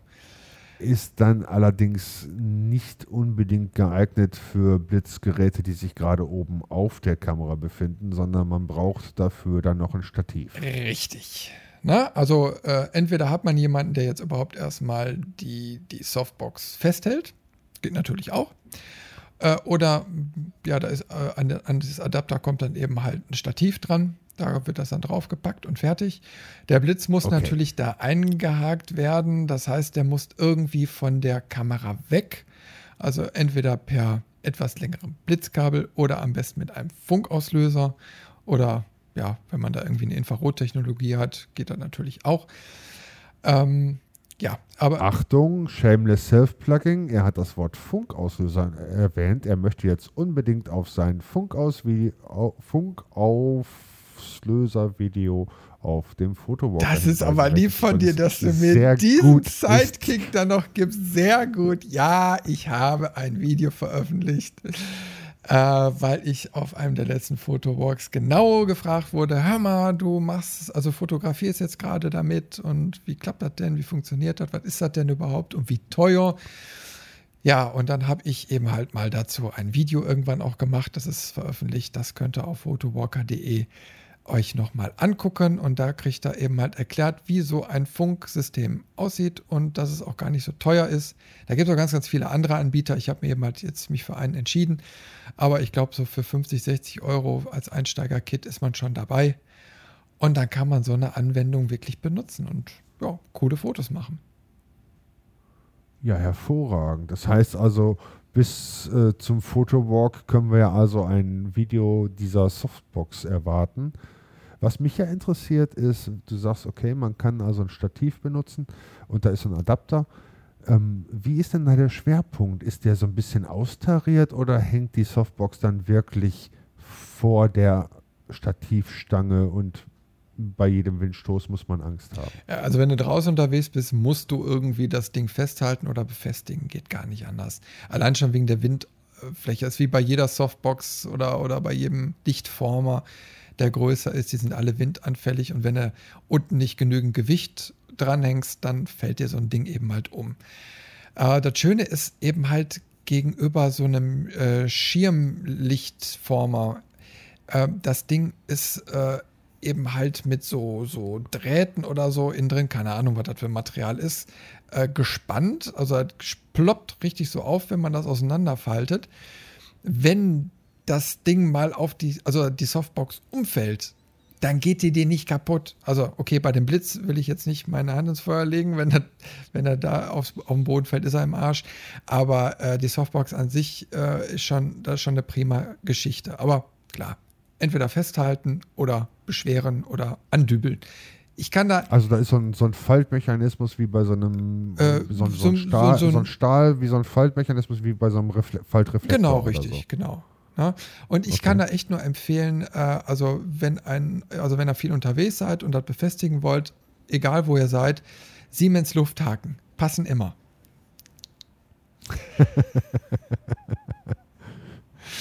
Einfach mal im Baumarkt fragen. Ja, die ist wahrscheinlich direkt neben dem Turbofallenöl. Ja, genau. Einfach den fachkundigen Fachmann fragen, äh, der sich auch mit Vergaserinnenbeleuchtung auskennt. Der kennt dann auch die Siemens Lufthaken. Wusstest du eigentlich, dass Baumärkte semipermeable Wände haben müssen? Bitte was? Also immer ja, so, so halbdurchlässige Wände. Wo jetzt? So, Außen? immer wenn ich in so einem, nee, nee, innen drin. Also immer wenn ich in so einem Baumarkt bin und du suchst so einen Verkäufer und, und du siehst einen, ne, so, so in der weiten Ferne siehst du einen Verkäufer und dann rennst du dem hinterher und auf einmal so, plupp, ist der weg. ist der weg, der ist verschwunden. Und dann suchst du den so und denkst dir, ja, okay, findest du nicht, dann gehst du halt zurück und, und guckst nochmal, ob du das nicht irgendwo findest, was du brauchst. Und auf einmal, plopp, steht wieder so ein Verkäufer hinter dir. Die müssen da semipermeable Wände oder Zeittunnel oder Wurmlöcher haben. Nein, weißt du, weißt, was das ist? Das sind Quanteneffekte. Und über die können wir in der nächsten Folge mal genauer sprechen. Kann der was von Stinkequanten erzählen?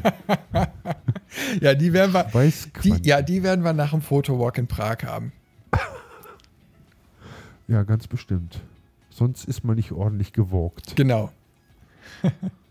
so, wir haben die zwei Stunden geknackt. Wir sind am Ende angelangt. Ich will jetzt was zu Ja, trinken haben. endlich kannst du was trinken. Ja, dann äh, dauert es ja gar nicht mehr so lange, bis wir uns wieder hören auf dieser Welle. Und äh, dann gibt es wieder einen schönen Podcast. Ich freue mich schon. Wir hatten ja die alle 14 Tage angestrebt. Jetzt muss ich mal gerade eben einmal nachgucken. Das nächste Mal wäre dann ja jetzt wieder Donnerstag, wenn ich das richtig Richtig, richtig. Und halten wir uns da dran oder? Ja, dann machen wir einfach. Okay. Ne? Das machen wir. Nächste Tage So. äh, kommt auch nochmal ein Podcast mit der Steffi. Die ist leider gerade krank geworden. Das wäre schon eine Folge mit ihr da gewesen. Aber das müssen wir jetzt ein paar Tage verschieben. Die kommt auch noch dazwischen. Und, aber wir versuchen regelmäßig unseren Turnus beizubehalten. Und nur bei dir kam jetzt auch einmal Krankheit dazwischen. Dann kam bei mir irgendwie einmal äh, überschwängliche Müdigkeit dazwischen. Und äh, ja, jetzt heute haben wir uns wieder zusammen gerauft. Ja, So, und jetzt sag doch nochmal eben bitte einmal, wo man deinen zweiten Podcast findet. meinen zweiten Podcast, meinen, meinen äh, Games-Podcast oder, oder Ja, ja, ja. levelmeister.de. Ist aber erst eine Folge äh, veröffentlicht und jeder, der sich für Computerspiele und Nerdkultur interessiert, der, für den könnte Levelmeister etwas sein. Den mache ich mit dem Dave. Hat natürlich überhaupt nichts mit Fotografie zu tun, obwohl vielleicht der Dave auch mal hinterher, vielleicht auch im Fotobereich mal zu hören sein wird. Wer weiß, der interessiert sich da auch ein bisschen für, aber hauptsächlich natürlich für Computerspiele. Naja, aber äh, wie gesagt, da hast du mich ja immer angesteckt und das Projekt schwirrte auch schon so seit langer, langer Zeit im Kopf rum. Und das haben wir jetzt auch mal in die Tat umgesetzt. Und es macht richtig Spaß. Reinhören, definitiv reinhören. Ist auf jeden Fall noch verrückter als der äh, Podcast hier. ich versuche mich ja immer hier am Riemen zu reißen. Ja, mit mir gelingt dir das nicht so. Nee, halt nee, nee, schlechten du reißt mich da einmal raus. Mann, Mann, Mann, Mann, Mann, du dumme Sau. So, jetzt, jetzt haben wir aber genug geflucht hier. Ich sage Tschüss und Bye Bye. Bis zur nächsten Folge. Ich freue mich schon wieder. Und äh, ja, ich freue mich auch auf eure Kommentare und wenn ihr beim Fotowalk mit dabei seid. Also, bis denn. ja, und Tschüss und Bye Bye. ich danke für die Aufmerksamkeit. Auf Wiederhören.